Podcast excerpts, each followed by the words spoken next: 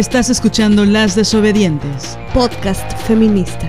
Nosotras somos Marianela Villa y Liliana Papalotti. Síguenos en nuestras redes. Estamos en Twitter como arroba mxdesobedientes. En Facebook como Las Desobedientes. Y en Instagram como arroba Las Desobedientes. Escúchanos.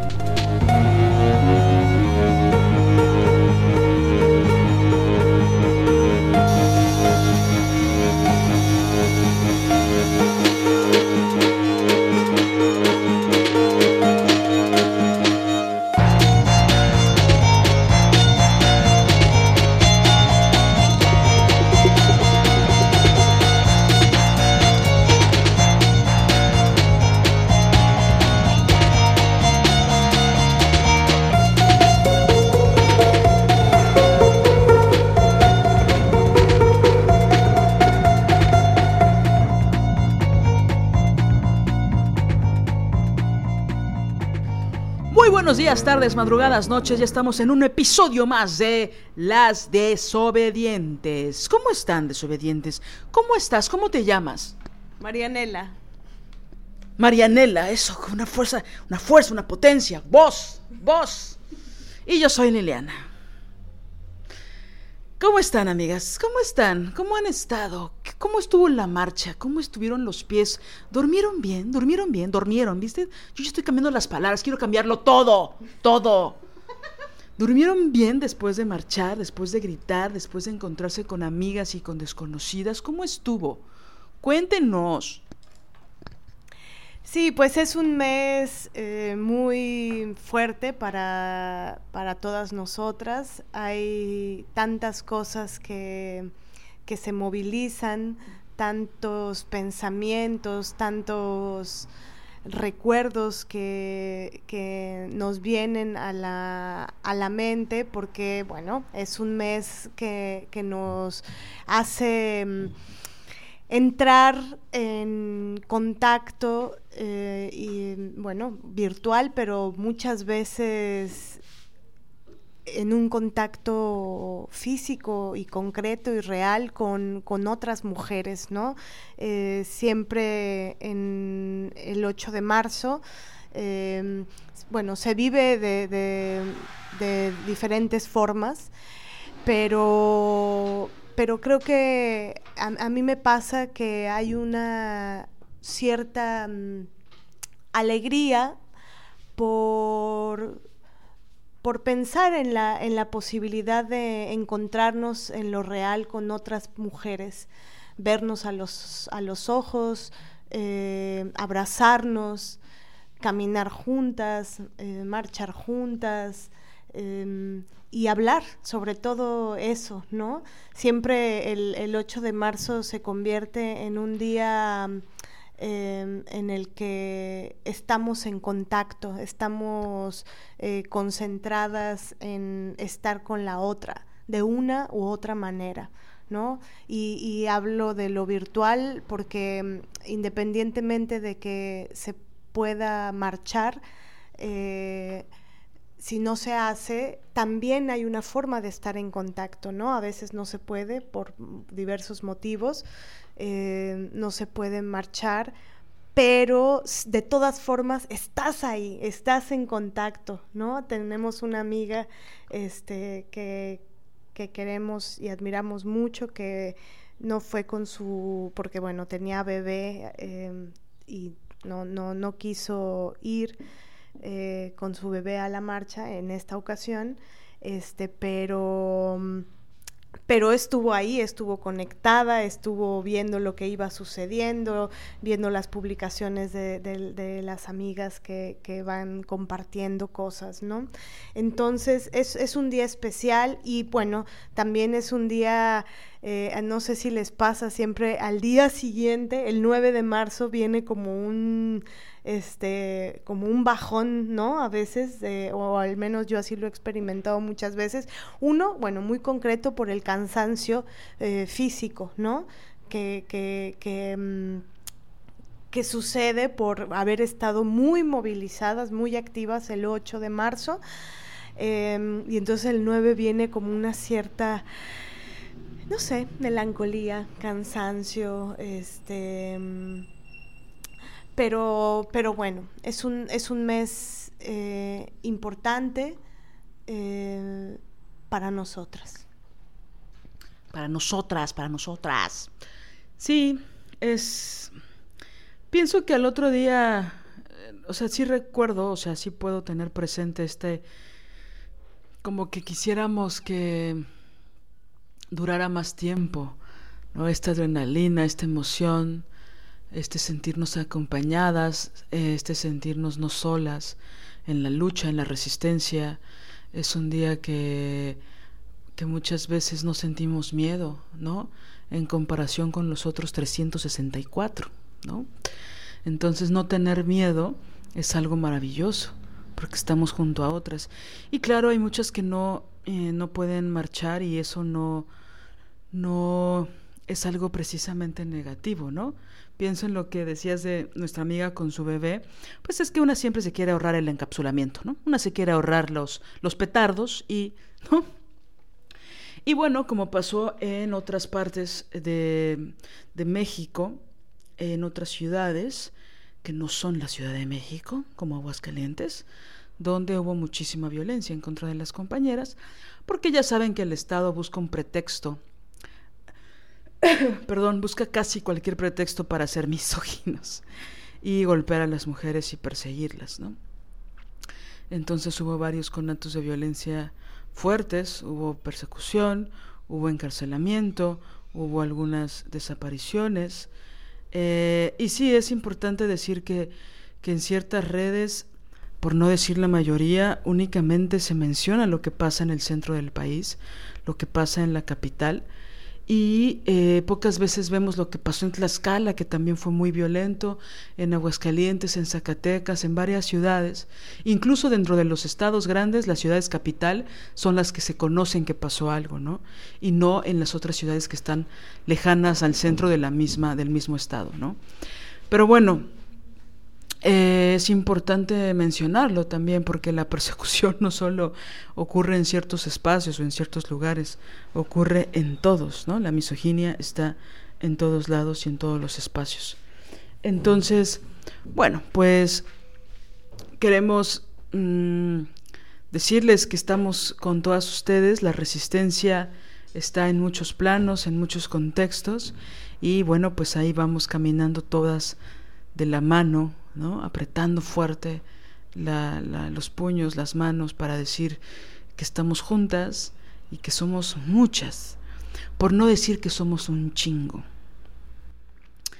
Y bueno, en mi espacio de saludos que voy a hacer hoy, arrancando el programa, quiero mandarle... Luego hay gente que piensa que estoy bromeando o que hago bluff cuando hablo de mis amigas de Japón. Pues hay una amiga que tengo en Japón gracias al podcast que me está molestando mucho últimamente. Eh, molestando bien, en el buen sentido.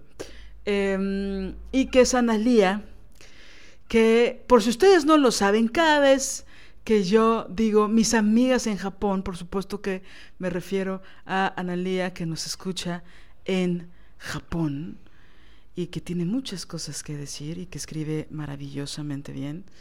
Entonces, bueno, nada más quiero decir que mis amigas que están en Japón, que por supuesto no solo son Analía, pero Analía es eh, una mujer importante dentro de esas amistades que tengo en Japón. Así que te mando un gran saludo. Bueno. Eh, y bueno, una de las cosas que, que mm, estuvimos haciendo en estos días eh, previos al 8 de marzo, el 8 de marzo y posteriores, fue escuchar un, podcast que queremos recomendárselos muchísimo. Em, es un podcast que se llama Voces de Matria y em, bueno, es un, un podcast que crean dos mujeres, ambas se llaman Ana eh, una de ellas es Ana Prats y la otra también se llama Ana, solo que de ella no sé exactamente el apellido. Pero bueno, las pueden encontrar en Instagram, eh, así como Voces de Matria. y queremos leerles una publicación que hicieron eh, justo en relación al 8 de marzo y cuando la leímos nos nos, em, nos hizo mucho sentido, nos, nos eh, parecieron tan, tan precisas, tan bellas, tan importantes em, eh, sus palabras, ¿no? Y bueno, se los vamos a leer. Eh, dice, dicen las dos Anas en Voces de Matria. El 8 de marzo es todos los días. Todos los días son nuestros todos los días nos vivimos y nos celebramos victoriosas por ser mujeres y amar a otras mujeres, empezando por una misma. No queremos vivir el día de hoy ni ningún día más creyendo que ser mujer es una condena. Estamos hartas de esa visión misógina. Lo que los hombres nos hacen todos los días en todo el mundo no es lo que nos define como mujeres, sino lo que a ellos los define como hombres, creyentes en los mitos del Dios Padre. Estamos cansadas de pedirle papá Estado y papá aliado que nos concedan un poquito de libertad. Creemos que podemos encontrar espacios de libertad en este sistema patriarcal, capitalista, racista sin depender del permiso de ellos, de sus concesiones. No queremos más relaciones de dependencia, queremos y podemos ser libres entre nosotras.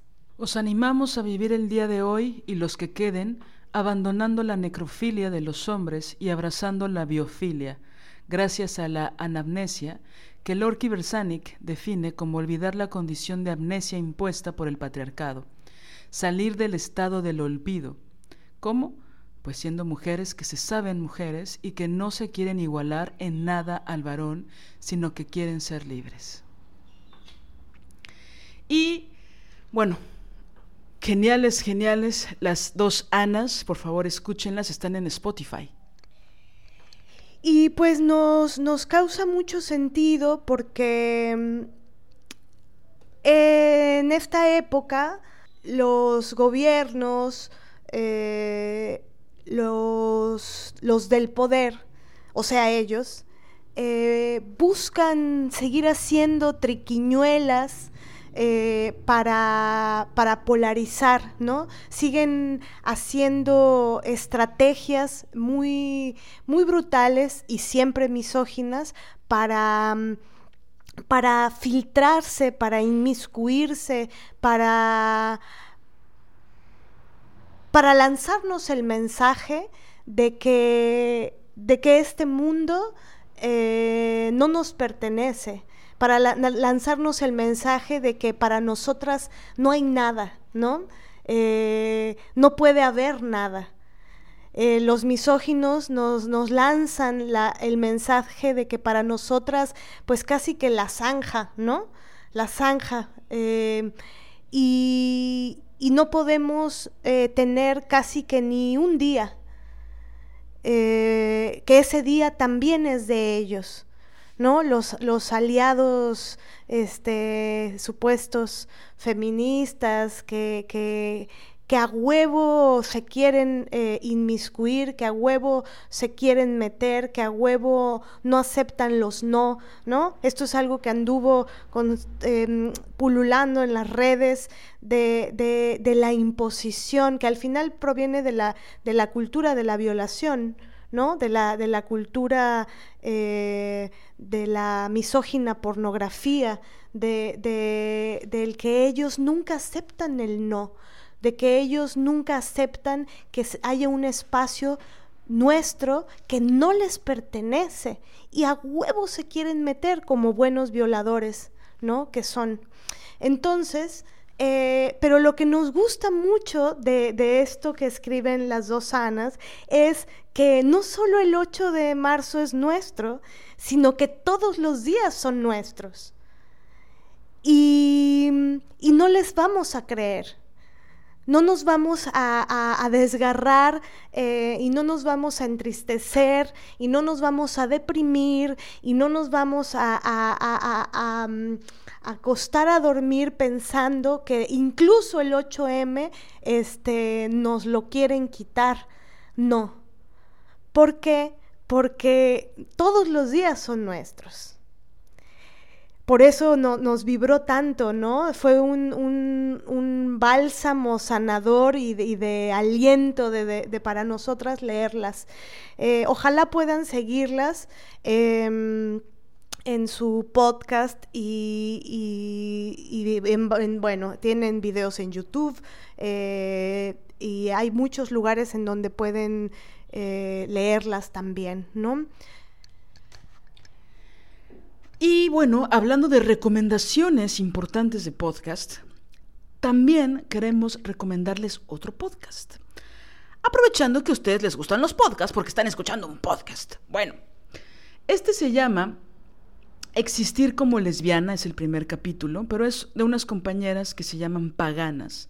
Es una colectiva lesbo feminista de Argentina y está eh, conformada por unas compañeras que queremos muchísimo, que son María Mellaverde, que está Carla Melisa y Ana Luz. Están estrenando podcast. El, el, primer episodio es el que les comentaba de existir como lesbiana. También están a través de Spotify. Y bueno, las recomendamos muchísimo para que las escuchen. Se están estrenando con este nuevo podcast.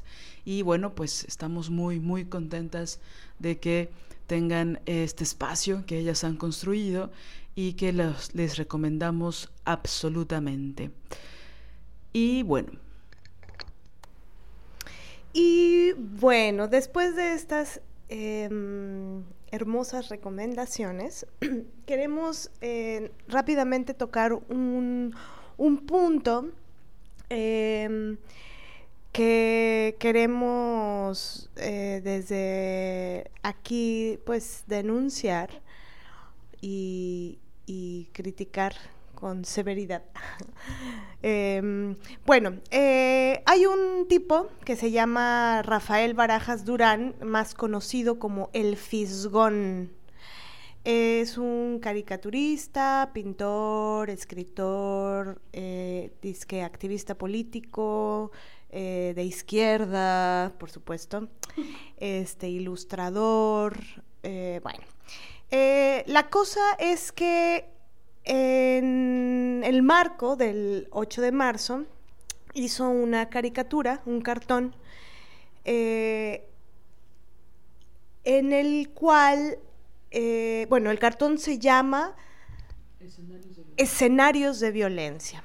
Y en este cartón equipara eh, la figura de unos tipos con una mujer eh, eh, feminista que eh, sale a, marchar. Ahorita les vamos a, por si no, han, no, no saben eh, sobre esto, ahorita les vamos a describir cómo es este cartón para que lo tengan en, como presente.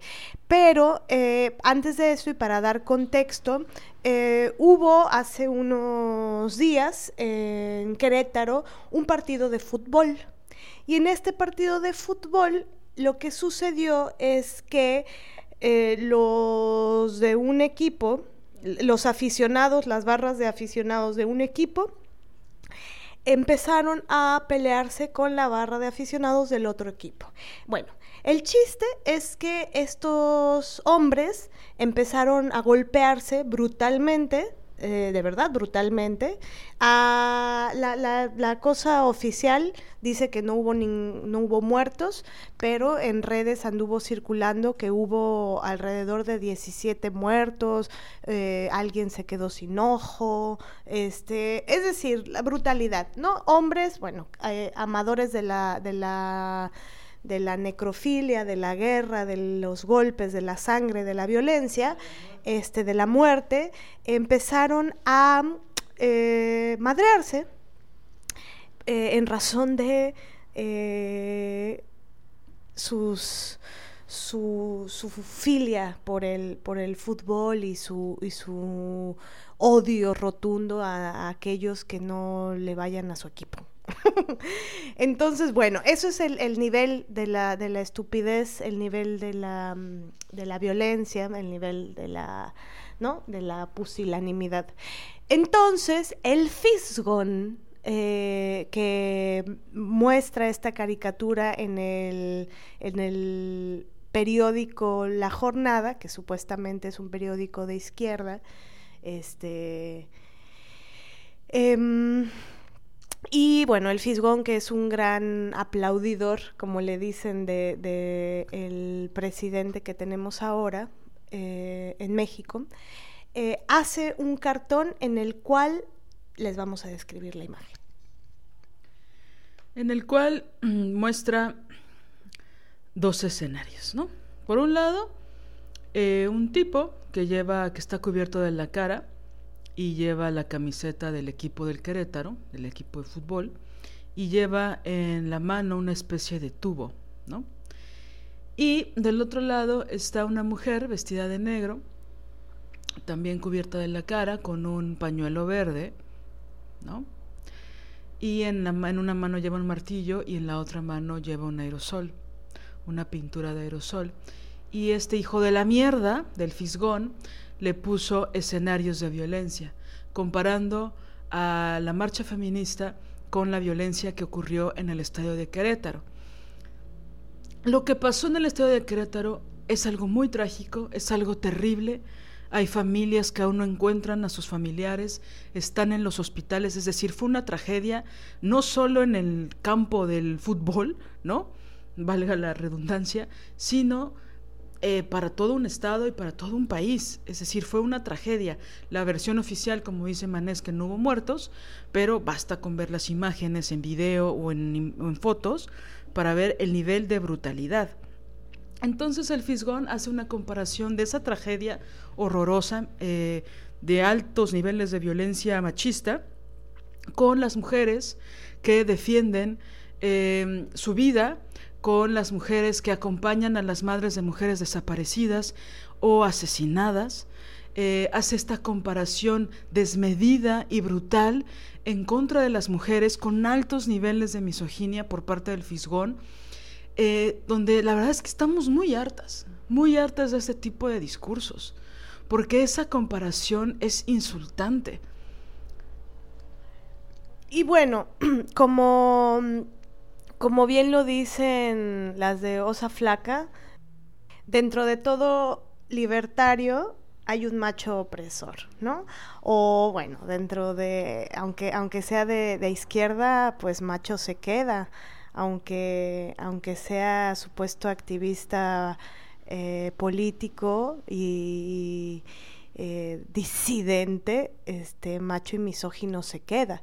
Es una brutalidad, este, mm, porque, mm, porque las mujeres que salimos a marchar o que hemos salido a marchar, pero no solo a marchar, sino las mujeres que, que, aunque no salen a marchar y miran a las mujeres que van y ponen el cuerpo en eso y que hacen acciones directas para, para mm, puntuar que lo que estamos viviendo las mujeres en este país es brutal y no solo en el país, en el mundo, pero en particular en México, ¿no? Em, ¿Cómo, ¿Cómo, miramos las acciones directas que hacen estas mujeres vestidas de negro, este, que son tan eh, criminalizadas por porque, porque rayan, ¿no? Este, porque o porque rompen una cosita por aquí o otra cosita por allá.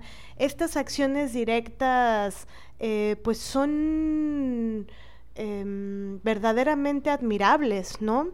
a, los misóginos de este país, misóginos y misóginas de este país, pero ellos, sobre todo ellos, eh, se escandalizan mucho por, por, los muros pintados, se escandalizan por, por los vidrios rotos, eh, eso, esos verdaderamente los escandaliza. Y el ultraje, la barbarie eh, contra las mujeres, ¿no? Las violaciones contra las mujeres, la, cultura el feminicidio no los escandaliza, ese no les interesa. Por eso el fisgón misógino de mierda, eh, pues es de verdad bastante, da asco. Da asco y, bueno, sus machos progres que le aplauden todo, pues que, y que babearon ajá, empezando por el presidente, y que babearon cuando, cuando vieron el cartón, la caricatura misógina este, de este güey, eh, babearon en el sentido de que pues les, les, les excita, ¿no? Les excita ver la misoginia hecha caricatura.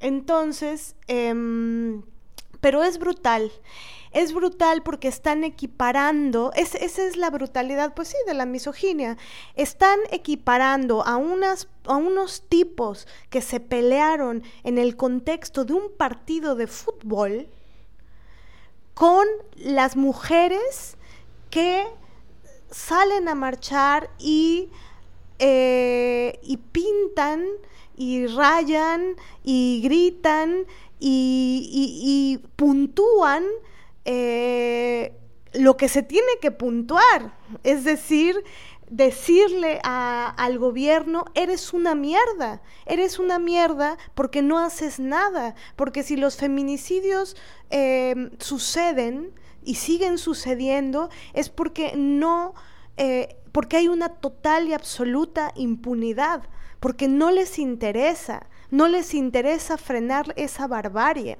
Pero no solamente no les interesa frenarla, sino que criminalizan. Esa caricatura no es inocua, causa mucho daño. ¿No? Y, más que está en, un supuesto periódico este, de izquierda y bla, bla, bla, que ya sabemos que la izquierda, bueno, no lo sabemos, haremos algún episodio a profundidad sobre eso, no necesariamente esto se tiene que saber, pero la izquierda también es parte de la cultura masculinista, también es parte de la cultura de, de, mm, de ellos, ¿no? Eh, y, y por supuesto que la izquierda, por ser izquierda, este, pues no, no es que no, eso no le quita lo, lo, misógino, eso no le quita la misoginia. Entonces, em, es brutal que se equipare a estos hombres que se golpean eh, por, por, nada, básicamente, a, a, las chavitas, a las mujeres y a las adultas y a las ancianas, este, porque también hay ancianas que hacen eh, acciones directas, este, y que también pintan y rayan, y también mujeres de 40 años que lo hacen, y de 30, y de 25, y de 18, y de, ¿saben?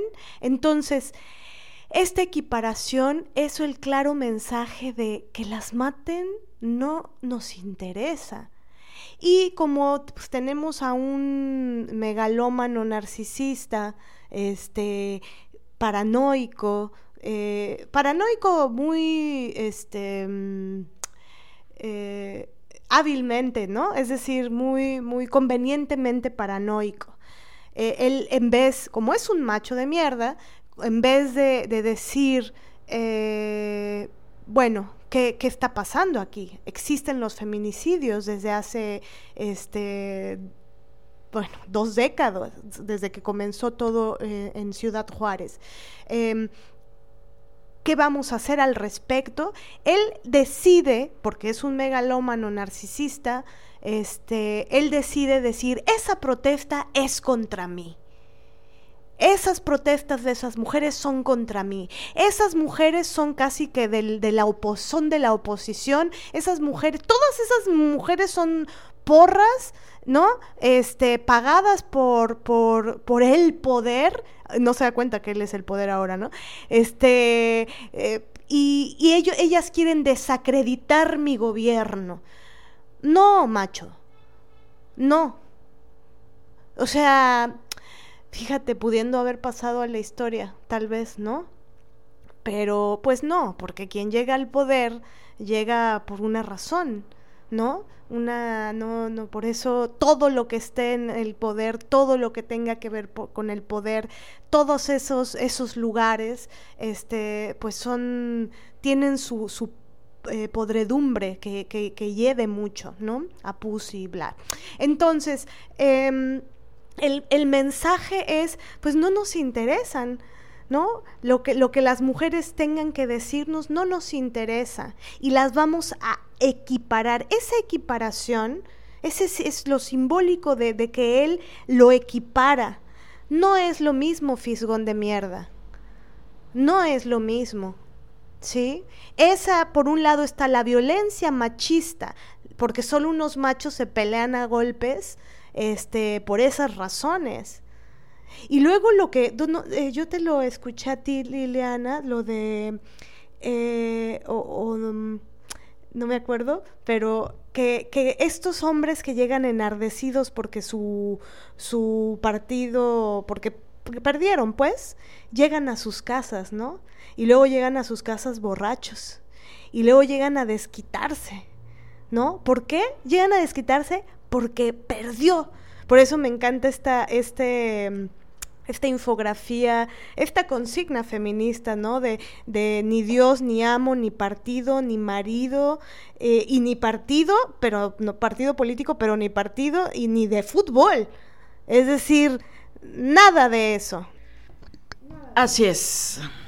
Porque, pues bueno, efectivamente, aunque sea doloroso para algunas que nos gusta el fútbol, es un ejercicio mediático, un espectáculo donde se maneja de forma tan estúpida tanto dinero, con, con, lo que invierten los partidos de Europa, por ejemplo, en sus jugadores podrían sin ningún problema y sin un centavo más ni menos curar el hambre en el mundo. O sea, es, es es ridículo lo, lo, que gastan.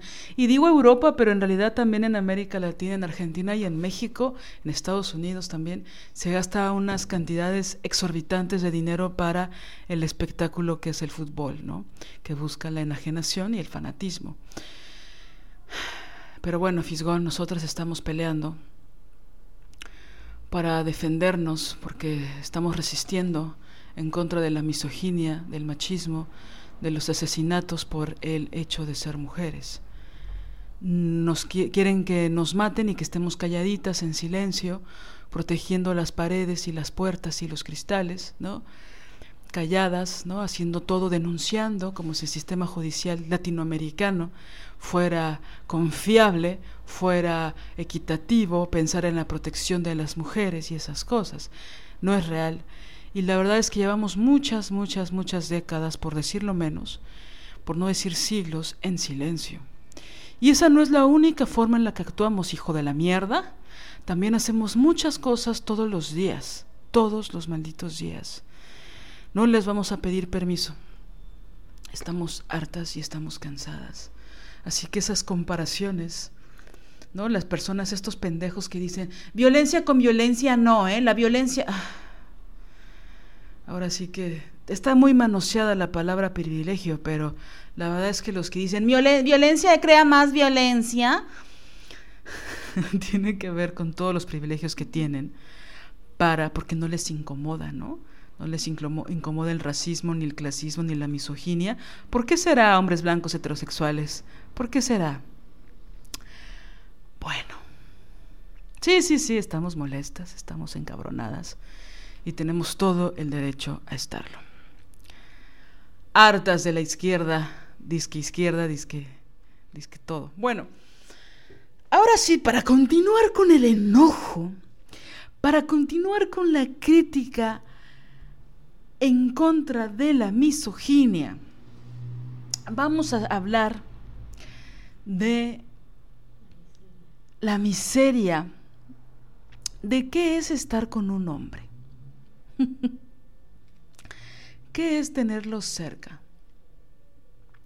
Es una aproximación autobiográfica, como todo este podcast, como estos más de 50 episodios. Ya casi 60, creo que ya pasamos los 60. Los voy a ir a contar, espérenme tantito. No, es cierto. 62 episodios. Gracias, maestra Villa.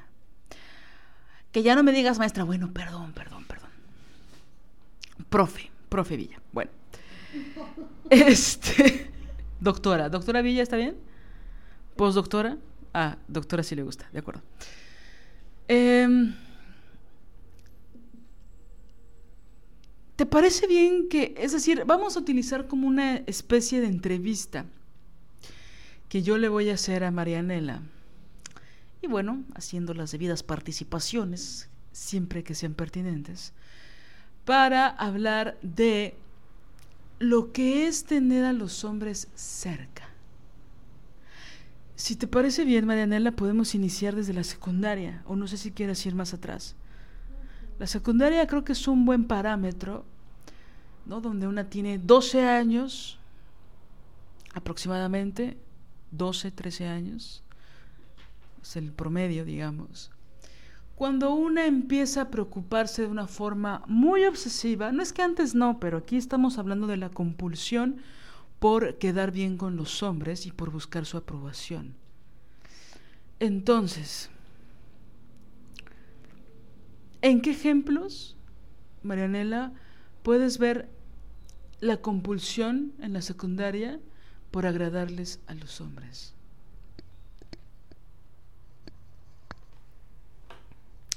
Pues creo que em, esto está muy ligado a esto que nos inoculan sobre que el gran motivo de la vida de nosotras las mujeres tiene que ser eh, que le gustes a, uno, ¿no? Que le gustes a ellos. Em, te lo dice el cine, por ejemplo, el cine hecho, ha causado mucho daño, el cine sin perspectiva feminista, este, nos ha causado mucho daño. Yo sí tengo todo mi bagaje de películas hollywoodenses, la mayoría, este, que, que me enseñaron eso, ¿no? O, también de las caricaturas de Disney, ¿no? Que me, que me enseñaron desde chiquita que, que el, gran motivo de la vida es lograr este, que, que, mm, que, ellos se enamoren de ti. Y, y, bueno, pues ahí comienza todo, todo un esfuerzo y todo un ocupar el tiempo y la energía para, para lograrlo. Y, y, también ahí comienza mucho del sufrimiento, ¿no? Porque, porque es, bien fuerte porque si lo, si lo logras, eh, vas a recibir em, daño, ¿no? No solamente de ellos.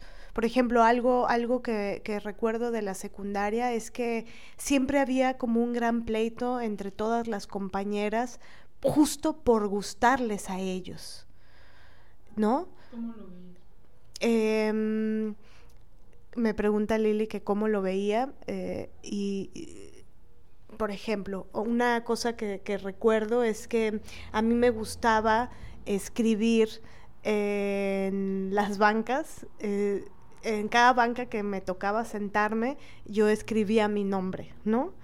Em, y era, pues, bueno, las bancas siempre estaban rayadas, este, de mil cosas, y todo el mundo las rayaba, pero algo que yo escribía era mi nombre, escribía mi nombre en cada banquita que me iba tocando.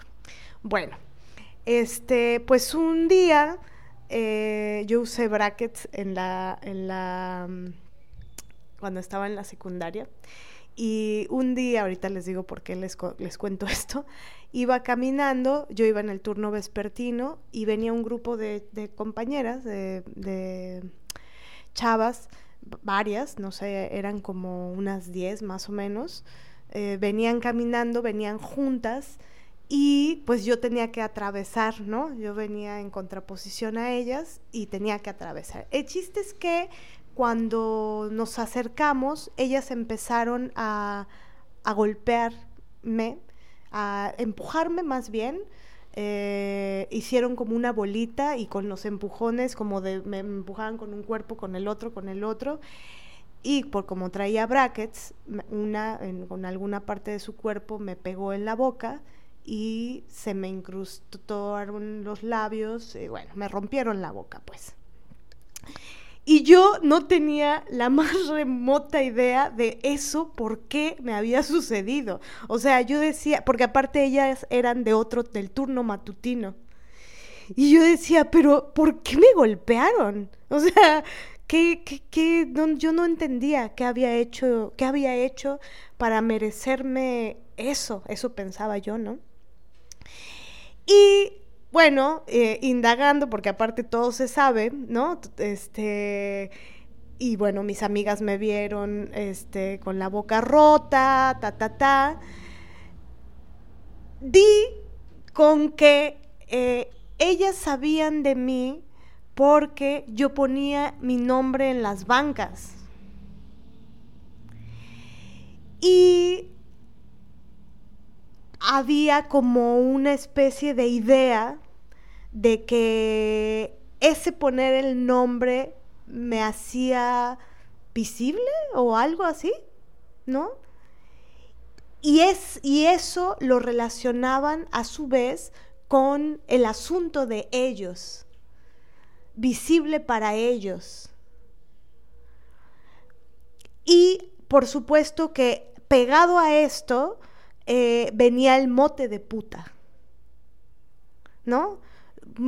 el nombre, nombre en todos lados, nombre en las bancas, este, entonces ella es visible o lo que se decía en la secundaria, hay un tipo de popularidad. Era una popularidad que me la hacía yo solita, porque no era que alguien más escribiera mi nombre, yo escribía mi nombre en la banca, ¿no? Pero entonces ta, ta, ta, ta, puta, entonces vamos a pegarle. Porque entonces y sí, y que, que esa es una gran herida de, la, de esa época, ¿no? Yo creo que para todas las mujeres. O sea, todas tenemos una historia con, con, con, con que nos hayan llamado putas por miles de razones, ¿no? Entonces, em, yo pienso que, por ejemplo, todo eso eh, e, esa, esa, eso que, que, que pasó estaba en relación con, con, con esta aprobación, ¿no? Eh, eh, o sea, es decir, esta violencia estaba en relación a ellos. Esta agresividad estaba en relación a ellos. También me pasó otra cosa y, y, esta chava fue la que me hizo, la que me enteró de muchas de estas cosas, ¿no? Yo entraba a la secundaria eh, y había una chica que siempre que yo entraba me gritaba, Marianela, pero así, cabrón, ¿no? Y varios meses lo hizo. ¿no? Yo, yo entraba a, las, a la cuarto para las dos de la tarde entraba a la secundaria, era una, bueno, era, tenía que bajar una rampa larguísima y esta chava me gritaba por mi nombre, Marianela. El chiste es que em, a mí me daba miedo, me atemorizaba, este, y luego ya había sucedido esto que me pasó con estas otras chicas, y yo pensaba, pues ella me quiere golpear también, porque si grita, me grita así, es porque pues me va a madrear en algún momento, ¿no? Pero eh, un día decidí eh, armarme de valor y, enfrentar la cosa, ¿no? Enfrentar lo que, lo que estaba sucediendo. Y em, regresé, ¿no? Yo ya había llegado a donde siempre dejaba mi mochila y volví a tomar mi mochila y caminé hasta donde estaba esta chica que todos los días gritaba, me gritaba cuando yo entraba. Y me le acerqué eh, y le dije, ¿qué pasó? ¿Qué, qué quieres? Y, me, y ella me contestó, ¿qué quiero de qué? Y le dije, pues llevas meses llamándome. llevas meses eh, gritando mi nombre cada que entro. Entonces, hoy decidí venirte a preguntar, ¿qué pasó? ¿Qué necesitas? ¿Qué quieres? Bueno, me sonrió, le dio mucha risa que, que o sea, no, no, no mucha risa, me sonrió, se apenó, ¿no? Le, vi entre, entre pena, entre vergüenza, entre eh, nerviosismo, entre ta, ta, ta, ta, ta. Bueno, pues nos hicimos amigas y, y ella me confesó que ella era del otro turno, del turno matutino, y ella me confesó que me gritaba porque pues yo le caía mal a unas chavas. Y entonces, este, pues, pues, por luego entonces, pues tal vez también a ella le yo le tenía que caer mal y, y entonces me gritaba. Y lo que se dio cuenta, o lo que nos dimos cuenta ambas, este, es que no, es que no había pedo, es decir, no, no había una razón para, para, la, para esa hostilidad.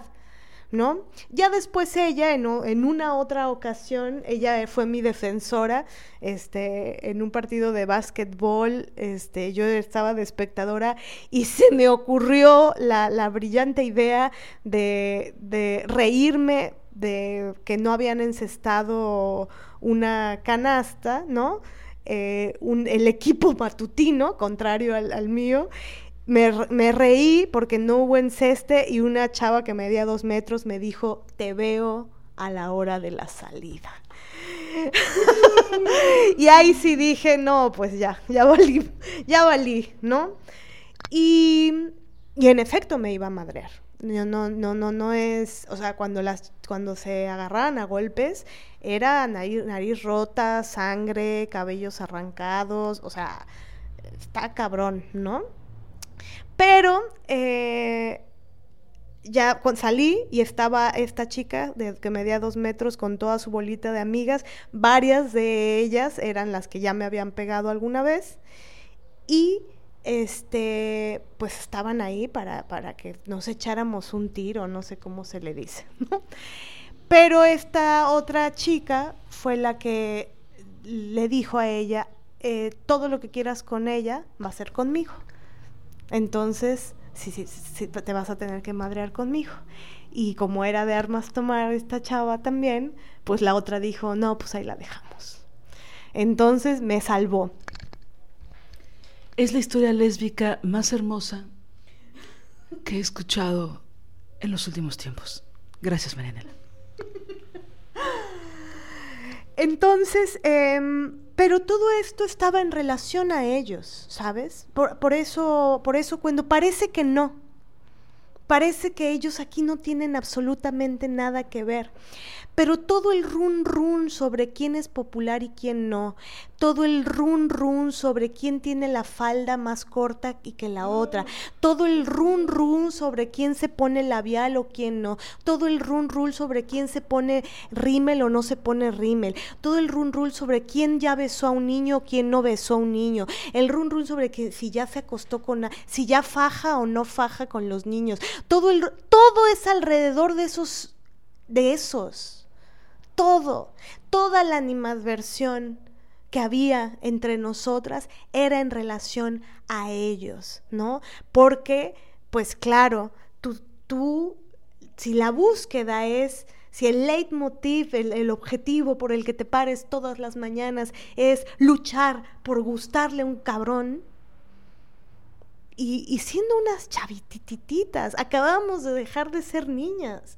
12 años, 13 años cuando entras a primero en secundaria. Y ya toda esta carga, o el, tema del ser, del, del, que te digan puta, ¿no? Te dicen puta por quítame estas pajas. Por cualquier cosa te dicen puta. Sí, ahí pienso en dos cosas. Uno, que es una pregunta que les hago compañeras abiertamente de si hicieran memoria, ¿cuándo fue la primera vez que les dijeron puta? ¿No? ¿Qué recuerdos tienen? Porque estoy casi segura, o mejor dicho, estoy completamente segura que la primera vez que las insultaron de esa forma eran niñas o eran adolescentes. Y lo segundo que pienso es en toda la representación que vemos en las películas que mencionabas, Em, y bueno, en las telenovelas, ¿no? Y en las series, de cómo las mujeres competimos entre nosotras por la atención de ellos o por el amor de ellos. Es decir, esa representación de las mujeres que se odian, que se hacen pedazos, eh, literal o metafóricamente, para obtener el triunfo, signo de interrogación, signo de interrogación, signo de interrogación, que es la atención de ellos o el cariño de ellos o el amor, o el amor de ellos, es raro. Es decir, es muy fuerte porque lo vemos una y otra vez. Una y otra vez. No me deja de sorprender cómo salen las mujeres a pelearse con otras, regularmente víctimas, para defender a un agresor. Y hago paréntesis en este momento para hablar del caso de Sasha Sokol. No sé si han visto en redes que ella hizo pública una relación de abuso y violación en contra de Luis de Llano, de un productor. Sasha, pues era una, es una cantante que inició desde que era niña. Y este cabrón que tenía como 35 años, inició una, entre comillas, relación con ella cuando ella tenía 13 años. Todos en el gremio lo sabían, en Televisa lo sabían, y la gente, los fans de Timbiriche, que es esta banda donde ella estaba, y que en la cual, por cierto, él era también productor, el público sabía que ellos andaban, se fueron a vivir juntos. Andaban es un decir, porque había violación, había coacción. Ella tenía 13 y él 35. La mamá estaba desesperada, la mamá de Sasha, no sabía qué hacer. Eh, pensó en sacarla de, del país, la mandó al extranjero a estudiar, la sacó de la banda, para lo cual para Sasha fue algo terrible porque pues la banda era su vida, era su familia, eh, sacarla del país, ¿no? De, las costumbres, de la cultura mexicana, etcétera. Eh, y bueno, ella cuenta muchas cosas, hizo un hilo en Twitter que es bastante valiente, bastante maravilloso. Y bueno, pues ya salieron la gente a defender a Luis de Llano. Entre ellas una actriz, ¿no? Que salió a decir públicamente que era mentira lo que decía Sasha y que él no era un pedófilo, ¿no? Y pienso en estas mujeres, ¿no? esta es la representación, incluso para las que han seguido el caso de Sasha, cómo vemos en la realidad estas mujeres que salen a defender a los violadores y que ponen su cara y su propio prestigio para defender a unos tipos que son agresivos, que son violentos en contra de las niñas, en contra de las mujeres, para defenderlos cuando ellos, insisto, jamás lo harían por ellas. ¿No? Entonces, ¿cómo vemos esta representación en todos los medios también? Y ahorita que decías, haciendo un corchete al paréntesis que estoy haciendo, sí es verdad, y digo, sobre todo en no solo en México, en muchos países, pero es que luego pienso que, y, me van a corregir, que me corrijan por favor las, las compañeras chilenas o argentinas o bolivianas que nos escuchan, pero sí hay una influencia de toda la cultura gringa mucho más en los países que estamos más cerca de Estados Unidos, pero la influencia europea, también es brutal porque también está esta representación del macho, de que todas debemos de buscar su aprobación y que estamos, estaremos siempre, y lo digo muy irónicamente, a pelearnos con otras para que él nos apruebe, ya sea el padre, el novio, el cura, el, ¿no? el, el doctor, el director de la escuela o quien sea, o el director de teatro. ¿no? Entonces, es decir, sí están en las películas gringas que son un asco, el 90% de ellas, pero también está en la representación de las películas europeas, que muchas se dicen cine de arte, ¿no? Las películas de arte, ¿no? Pero que son machinas, son misóginas, ponen desnudos sin justificación en nombre de arte o como en Último Tango en París, donde se violó a la actriz. Es decir, em, Marlon Brando la violó, em, haciendo un acuerdo con el director a espaldas de la actriz, ¿no? Lo cual devino en muchísima, muchos estragos psicológicos en ella que terminó en un suicidio, ¿no? Por esa violación filmada y proyectada en cines, o sea, Y que se ve esa película como cine de arte, ¿no? El cine eh, coproducción italiana con Estados Unidos, ¿no? Entonces es una de las películas eróticas más maravillosas hechas en los setentas, porque bla, bla, bla, bla, bla. Y es una violación filmada, por supuesto, porque es violación sin consentimiento de la actriz. Esta representación que vemos es brutal porque en serio sí nos educa. Y es muy fuerte, porque a ellos los educa la pornografía y a nosotras nos educa ese tipo de cine. Y también nos maleduca la pornografía. Entonces es algo que ya es momento de cuestionar porque nos está dejando unos estragos horrorosos. Y me encanta que esta, estas anécdotas pues muy amargas que cuentas, en realidad el común denominador es que están ellos detrás. Y es muy duro darse cuenta de cómo ellos no tienen ni, ni no tienen que mover ni un solo dedo para tenernos a todas nosotras agarradas de las greñas, de la forma más literal, ¿no? Agarradas de las greñas, dándonos golpes, rompiéndonos la boca y sangrando, por ellos. Sí, y que también aquí e, ellos hacen acciones, este, es decir, em, ellos se encargan, que aquí esto se enlaza con la figura del patán, ¿no?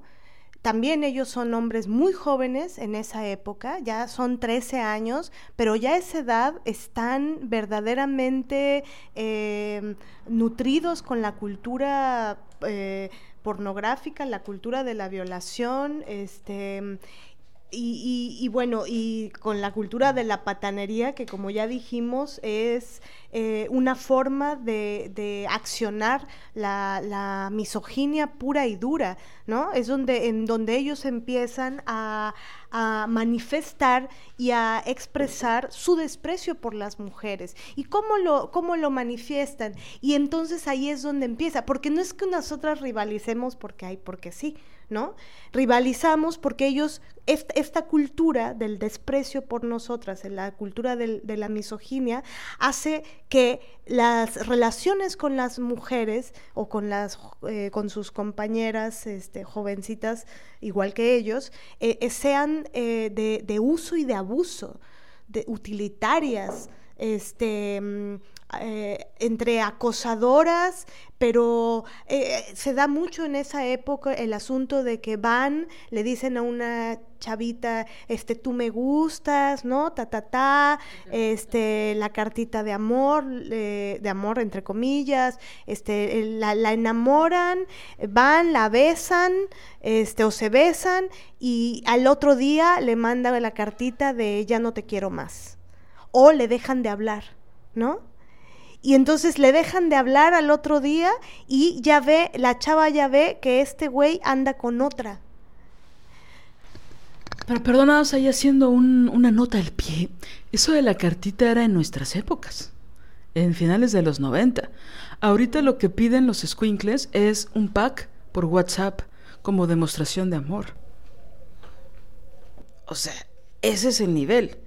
¿Me quieres? ¿Si te gusto? Bueno, envíame una foto o un video de ti desnuda. Exacto, sí. Sí, no, no, en esa, o sea, en, en los ochentas, noventas, eh, que fue cuando mi época de la secundaria, este, vaya, te a mí me decían puta porque me ponía las calcetas abajo. O sea, Veracruz, 35 grados centígrados, me ponía las calcetas abajo de la rodilla, o sea, me las bajaba en vez de estar con la lana hasta la rodilla, pues me las bajaba porque me gustaba y porque tenía calor. Bueno, putas. Las que traían las calcetas abajo, putas. ¿No? Entonces, y aparte, ellos divulgan, ellos son los divulgadores de esa palabra. Y nosotras somos las divulgadoras segundas de esa palabra, porque también la divulgamos, ¿no? Entonces ellos empiezan a decir, no, esa es bien puta, porque mira, me la agarré acá en, atrás del taller de mecánica. No, esta, no, esta, no, esta. Son unos chismosos de mierda. Mentiras que, que la categoría chisme solamente nos corresponde a nosotras. ¿No? Entonces empiezan a hacer este, esta eh, campaña de difamación, de desprestigio, de desprecio y de misoginia contra todas sus compañeritas. Y entonces, y es un pinche gato encerrado, ¿no? Es, un, es una bola de nieve en, en la que tú te empiezas a enganchar y el objetivo es ese, el objetivo es ser la más, la más amada por ellos. ¿Quién es la que verdaderamente va a tener el privilegio de que no solo te quiera acoger, sino que verdaderamente te ame? Y bueno, no creo que eso pase, pero amada y respetada, pero no tanto porque si no te conviertes en puta. ¿No? Como respetada, pero qué hueva si no quieres un beso porque eres una pinche monja, ¿no? También. O sea, ni puta ni monja, que sea como un término esquizofrénico que está justo a la mitad, que no sabemos, que no es tangible, que no sabemos qué lo delimita ni qué lo define, pero no seas ni una ni otra. Tampoco seas muy nerd, porque qué hueva las nerds, pero tampoco seas tan desmadrosa, porque qué hueva y qué horror, ¿saben? Ahora, te quiero hacer una pregunta bien genuina. O sea, no, no, no hay ironía en mi pregunta. ¿Cómo cambia eso en la adultez? Pues pienso que nada más eh,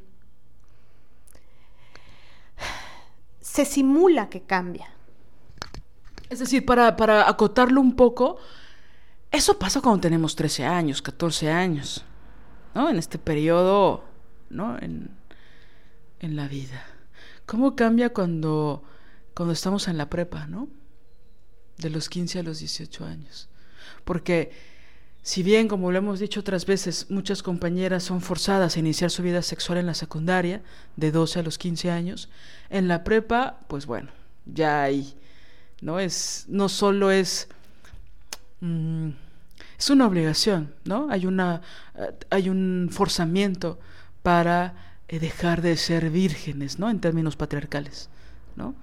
Para ser... Y claro, tener una vida sexual tranquila, eh, monógama y ¿no? que no se relacione nada con la putería, ¿no? Entonces, bueno, vamos, vamos por etapas. ¿Cómo cambia esto, esta relación con las otras mujeres en función de ellos? y cómo también nuestra identidad ahí empieza como a, mm, como a cojear, ¿no? Como, como que ya no es tan fluida, ¿no? O sea, porque siento que, digo, cada contexto y cada particular es bien distinto, pero todavía en la primaria, sobre todo en los primeros años, pues somos niñas, ¿no? Y empieza a ver la, la el patriarcado nos empieza a chingar y nos empieza a presionar y el clasismo y el racismo. Pero todavía una se puede zafar porque todavía está el juego, ¿no? el juego que impera en, en, la educación y en, en, la vida y los papás y mamás son como más consecuentes con eso. En la secundaria ya empieza como ya, ya, ya eres una adulta, ¿no? Ahí me cagaba que me dijeran eso. Ya eres casi una adulta, tienes ahora que ser responsable. Ya va a ser distinto. Aquí ya es la secundaria. Aquí ya es, tienes responsabilidades, tienes que ser disciplinada. Aquí ya, ¿no? Pienso en la tía Lidia, ¿no? De Handmaid's Tale, ¿no? Bueno, eh, pero bueno, en la prepa, de 15 a los 18 años, ¿cómo cambia esto? Que donde sigue siendo menor de edad, ¿no? Pues yo, como lo experimenté, fue eh, refugiándome en, el amor romántico. Es decir, eh, una forma de, de no recibir tanto insulto era pues estando con, teniendo novio, ¿no? teniendo un novio y con el que duraras mucho tiempo. Entonces había una especie de, de,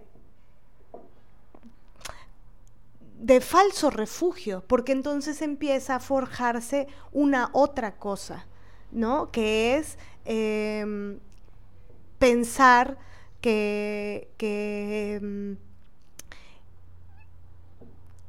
no sé, creer en este espejismo, creer que, estar con un alguien eh, siendo tan joven, ¿no? Eh, y dedicándole tu tiempo, tu energía, eh, eso, eso, es, eso está bien, ese es el camino. También a mí algo que me salvó, en particular en el tiempo de la prepa, es que em, yo eh, como que decidí muy conscientemente, también me dieron como un ultimátum en mi casa, este, decidí ponerme a estudiar como mucho más con fuerza en, la preparatoria. Entonces yo me metí al club, de, al, taller de teatro, me metí a un círculo de, estudio y de lectura de filosofía. Eh, entonces, eh, y algo que me ayudó fue que el primer año de mi preparatoria, mi novio no estaba en mi preparatoria. Entonces empecé a experimentar el, estudio y, bueno, esa época de la vida más yo sola. Y eso fue bueno. Aunque luego se metió a mi preparatoria y empezaron los problemas y empezaron las rivalidades y empezaron, ¿no? Porque entonces ahora el, el sujeto con el que estás es al que hay que cuidar. Tienes que cuidar a tu novio, ¿no? Porque pues lo, tienes que cuidar de, de, pues a las otras son potenciales enemigas porque eventualmente te lo pueden quitar, ¿no? Em, ¿Y qué cosas haces para protegerlo? Y bueno, em, yo pienso que yo eh, yo padecía mucha, mucho esa época, eh, la misoginia o el machismo de ellos, o de él en particular, lo, lo, padecía en silencio, ¿no?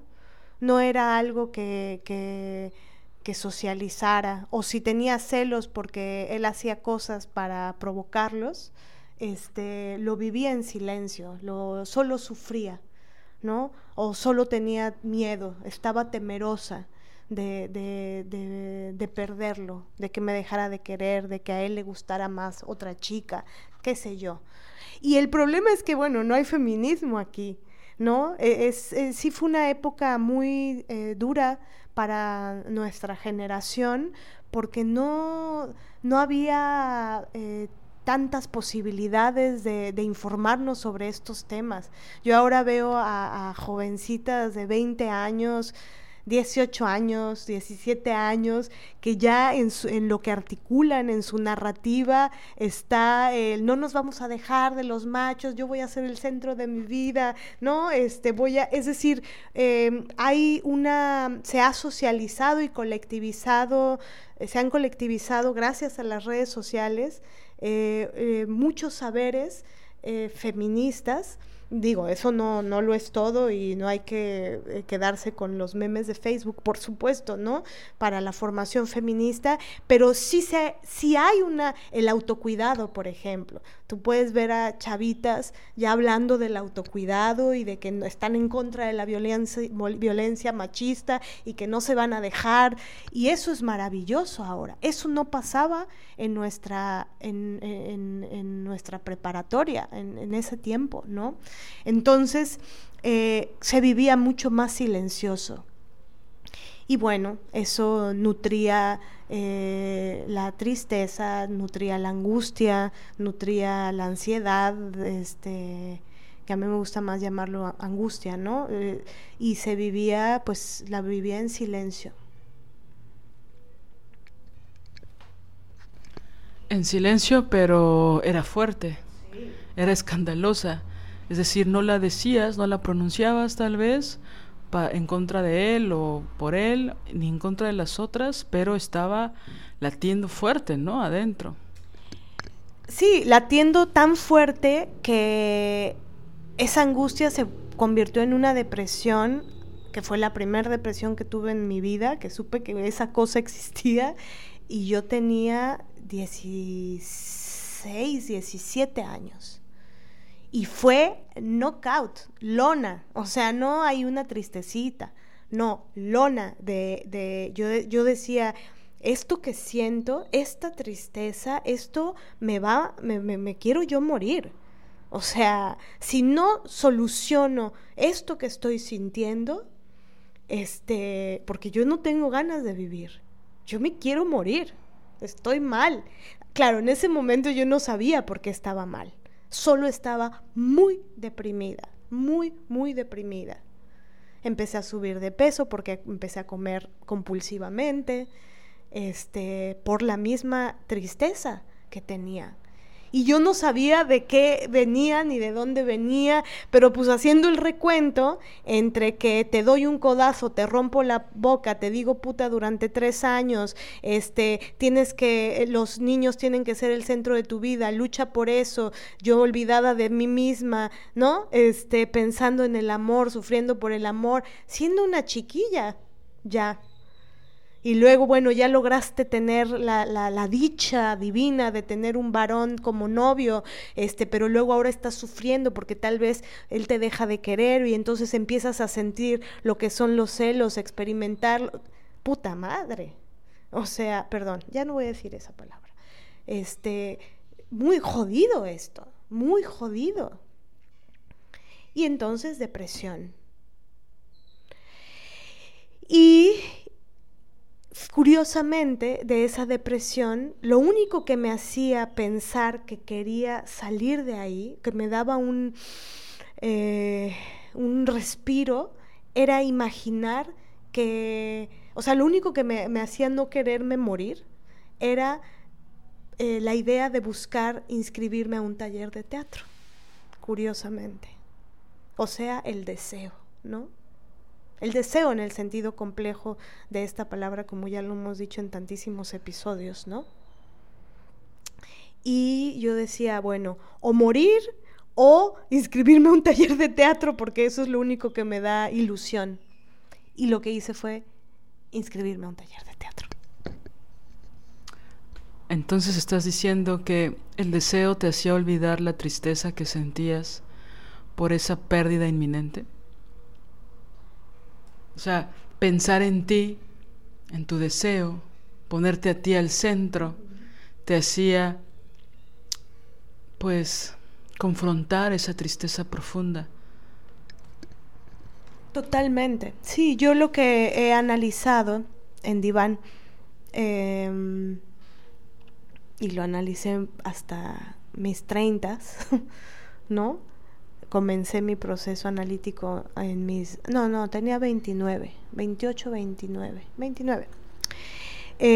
fue eh, descubrir que, que, esa depresión, ¿no? Entre comillas, esa, esa angustia, ese, ese padecimiento, ese dolor que estaba, que yo experimenté en aquella época, eh, estaba muy en relación con el deseo con la ausencia del deseo, con el que yo estaba desplazada, con el que yo no estaba al centro de mi propia vida con que mi vida giraba en torno a pensar en el otro, en pensar en ellos, en pensar en, que, en gustarle, en que me quisiera, en que me amara, y ahora ya que me quería y me amara, pues entonces ahora pensar en cómo voy a hacer para que me siga queriendo y me siga amando y me siga deseando. O sea, es una brutalidad porque estás en función del otro. ¿No? Que es lo que dice Marcela Lagarde y tantas autoras feministas sobre eh, es, un, es un asunto ontológico. ¿Cómo no te vas a deprimir? ¿Cómo no me iba a deprimir? Entonces, ¿qué me hacía tener ilusión y tener ganas de no morir? Este era la inscripción en este taller de teatro. Y curiosamente me inscribí y yo iba a clases todos los días, de lunes a viernes, eh, tres horas todos los días. Y curiosamente, ¿qué crees que pasó? Que esta depresión no, no, se me quitó.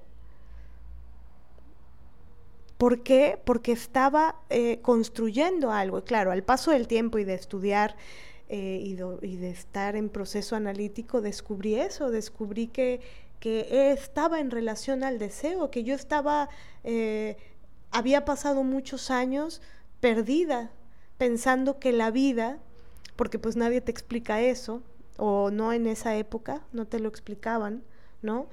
que la vida no era estar en función de otros, sino buscar, ¿y tú qué quieres, Mané? ¿Tú qué quieres hacer con tu vida? Nadie te habla del deseo en esa época. Justo el deseo se piensa solo como deseo sexual, no te hablan del deseo en el sentido complejo, profundo de esta palabra. ¿Tú qué quieres ser y hacer con esa creación que será tu vida? ¿No? Oye, ¿y tu novio de la prepa qué pensaba de que invertías tanto tiempo en ti? Mm. Pues la verdad, eh, digamos que podría decir que era una buena bestia, como le decimos Lili y yo. Lili ya me hizo un rolling ice maravilloso. Este, seguramente no podía ver yo un montón de cosas, ¿no? Y tengo romantizado, idealizado el cómo fue. Eh, pero tengo la, la virtud de la tenacidad. Entonces la verdad es que no había poder humano que, que me que me ahuyentara, que me, que me alejara. Este, creo que lo que lo que sí no estuvo bien, ahorita ya pensando, él me llevaba todos los días porque él sabía manejar. Ahí salió el Ahí salió el peine. Ahí salió el peine y después por eso decidí crear un seminario para la construcción de autonomía. Control. Este, él me llevaba y me traía. Vean que, por eso qué bello es articular y hablar, ¿no? Hablar eh, en voz alta, porque ahí se van descubriendo y, y, se van haciendo recuerdos, ¿no? Se van, brotan, retoñan los recuerdos. Este, él me llevaba y me traía porque él sabía manejar y yo no sabía manejar en esa época. Y curiosamente, mi maestro de teatro este, me dijo un día, el día que sepas manejar, vas a tomar el timón de tu vida. Era su coche, sí, era coche de él. Eh, y creo que entonces ahí eh, estuvo fuerte, ¿no? Porque había una dependencia había una dependencia, él me llevaba, él me recogía. Yo pienso que casi un permiso, ¿no? De él, de, ah, tres horas, ¿no? Al día, ok, yo te llevo, yo, yo voy por ti, ¿no? ¿Y él nunca quiso entrar? No, porque tenía muy poco, muy poca habilidad histriónica este, pienso que si la hubiera tenido, este, seguro lo, lo, hubiera hecho, ¿no? Pero no, no, no, no, no, no, no se le daba, no se le daba. Según eh, recuerdo, capaz yo lo hasta lo intenté, ¿no? Como métete conmigo, mi amor, al taller de teatro. Pero no, no, no, no, no, no, no, no, no se le daba. Entonces, pues no. Y a mí me absorbió, bueno, el teatro es totalmente demandante, mi maestro era un loco de mierda. y este y, y, lo que también fue maravilloso es que eh, a mí mi maestro, yo fui, yo me inscribí y nadie más se inscribió al taller. Entonces no, era la única alumna inscrita y el maestro le daba entre ternura y compasión o no sé qué, porque decía, esta chava viene y viene y viene y viene y viene, y bueno, si bien te pueden dar clases a ti solita, este, de teatro, pero es importante pues la colectividad, ¿no? Para, para enseñar, eh, para enseñar el teatro. Entonces, o el arte de la actuación. Entonces, lo que hacíamos, había junto al, taller de teatro un lugar muy lindo que se llama la Plazuela de la Campana, que venden los mejores lecheros de Veracruz, o unos de los mejores. Este, se baila danzón ahí, por cierto, todas las tardes, ahorita no porque es época de pandemia, pero nos íbamos ahí a platicar y él me contaba todas sus aventuras en el teatro y bueno. Y eh, ya después empezaron a escribir. La cosa es que él me invitó a su eh, compañía de teatro y teatro de títeres. Eh, y bueno, pues yo aluciné, porque yo empecé a trabajar profesionalmente, porque hicimos giras y toda la cosa. O sea, montamos y participé yo en un montón de obras que ellos crearon unas que ya tenían montadas y unas de nueva creación. Y estuve varios años con ellos, con ella, que, que fue su compañera, era su compañera de vida y tal, y de, del teatro, pues.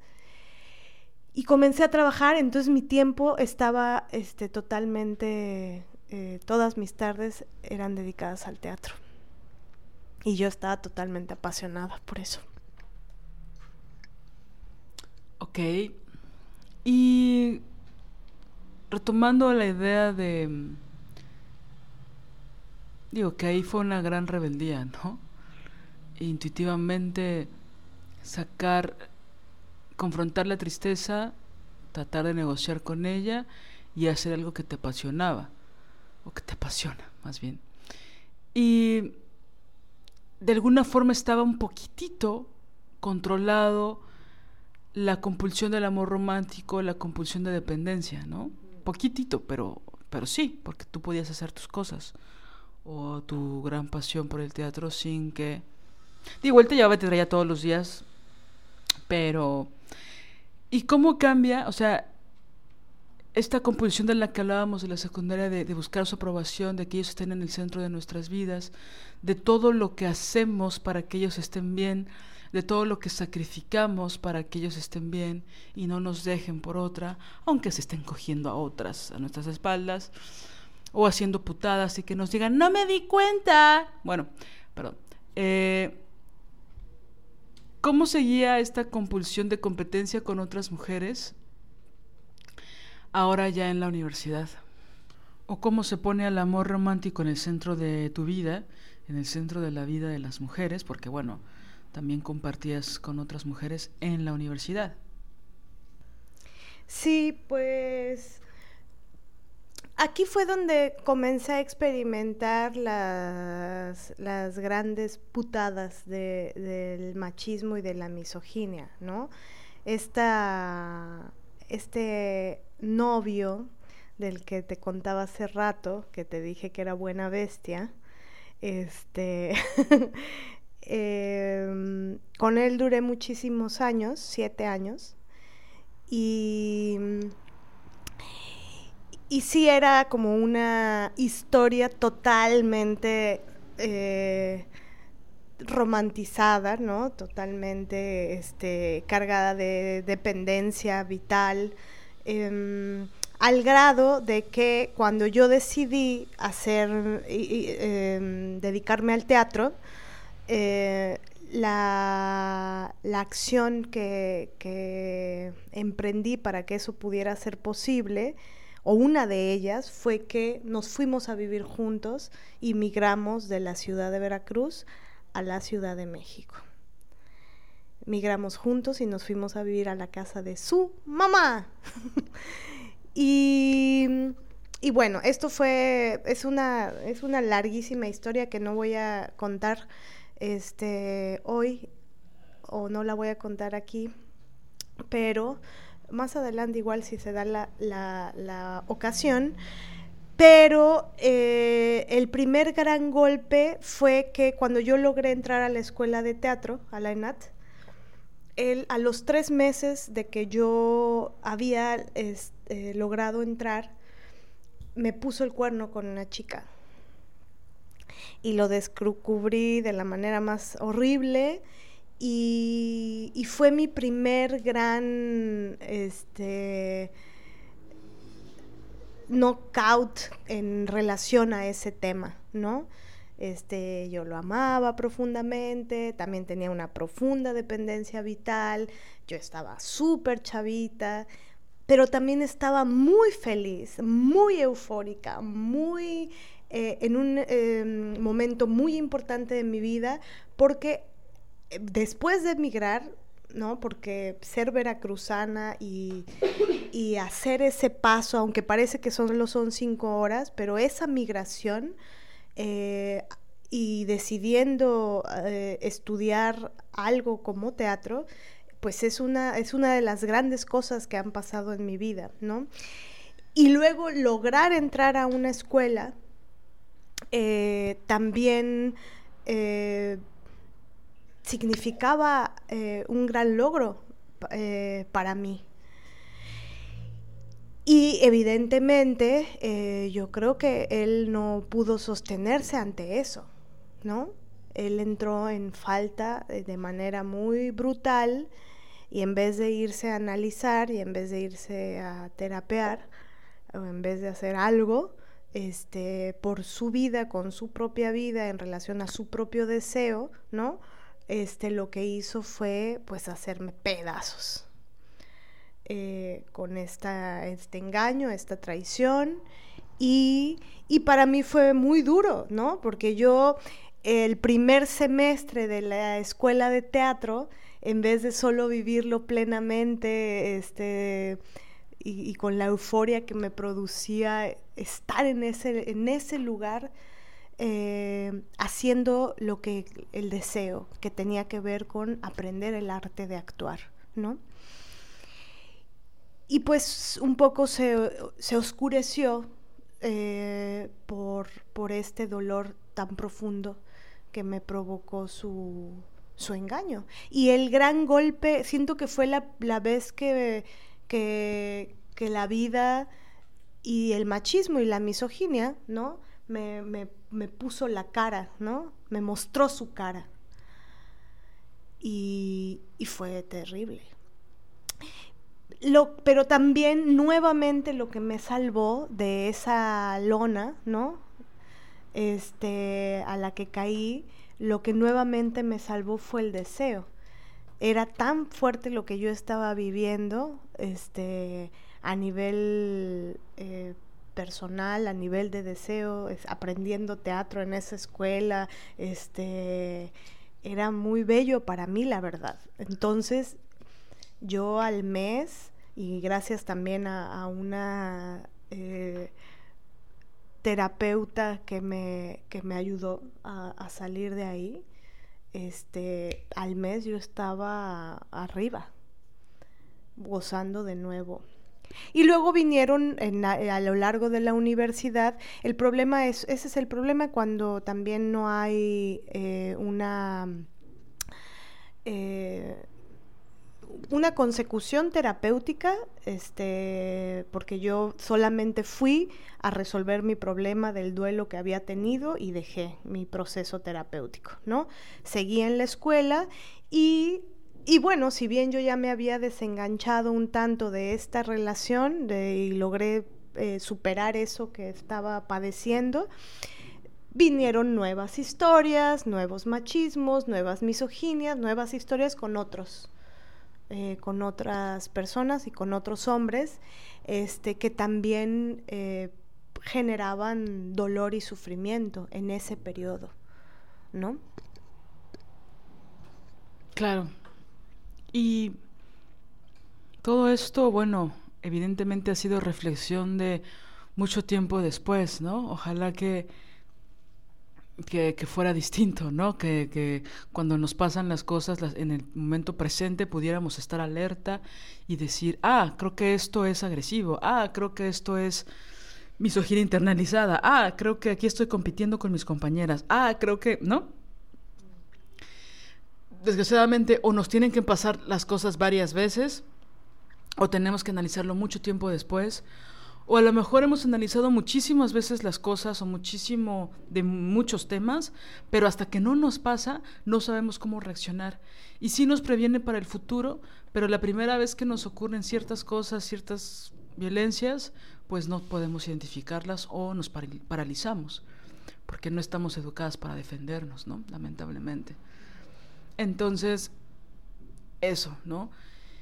Y con respecto, ya que estamos en la universidad, eh, y que, bueno, uno de los de las premisas de este episodio, aparte de hablar mal del fisgón por misógino, este tiene que ver con cómo es vivir con los hombres cerca, ¿no?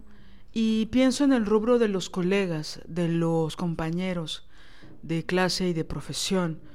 Eh, porque aparte en las escuelas de teatro pasa esto de que supuestamente cada generación o cada salón pues son como una familia, son como una generación que se ayuda, que se apoya.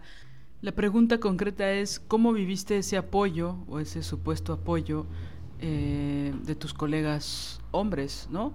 O y o de la relación de las compañeras en función de también buscar la aprobación, no solo de los compañeros, sino también de los maestros, ¿no? Bueno, sí fue pues duro, ¿no? Eh, en, esa, en esa época solo lo experimentaba en las vísceras, solo lo experimentaba como eh, un, un malestar, un, em, un desasosiego, una sensación, bueno, no, hoy los camiones están con todo. Este, disculpen ustedes. Es lo malo de grabar junto a la carretera, ¿verdad?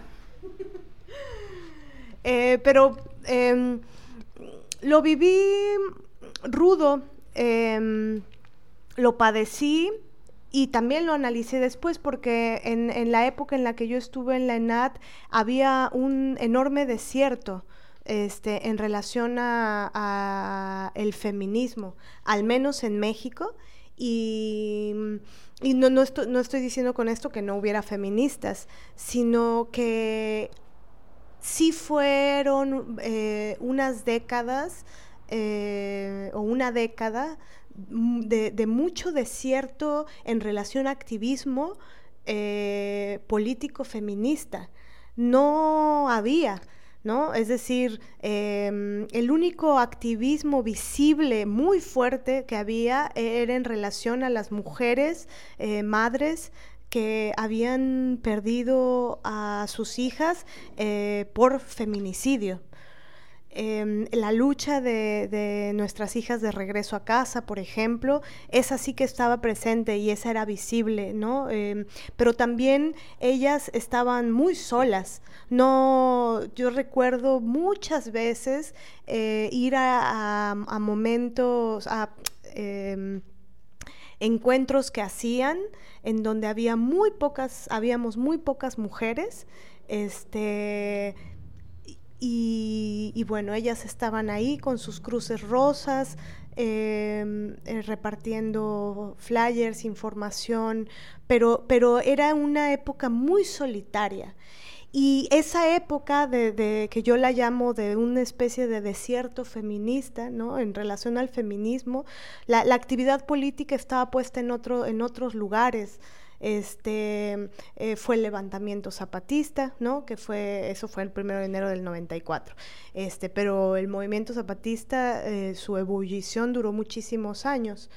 Em, y hubo varias masacres eh, terribles, brutales, este, Acteal, Aguas Blancas, eh, luego Atenco, ¿no? Es decir, fue una época de muchísima represión, yo a eso se lo atribuyo. Eh, había muchísima represión por parte del gobierno, de los gobiernos, este, mucha represión por parte del gobierno priista, luego por parte del gobierno panista. Eh, y literal, había mucha represión en las manifestaciones, o sea, era verdaderamente terrorífico lo que pasaba, ¿no? Los granaderos eh, agarraban a, la gente a, Me acuerdo mucho de un video de uno golpeando con el casco a un, a un chico, ¿no?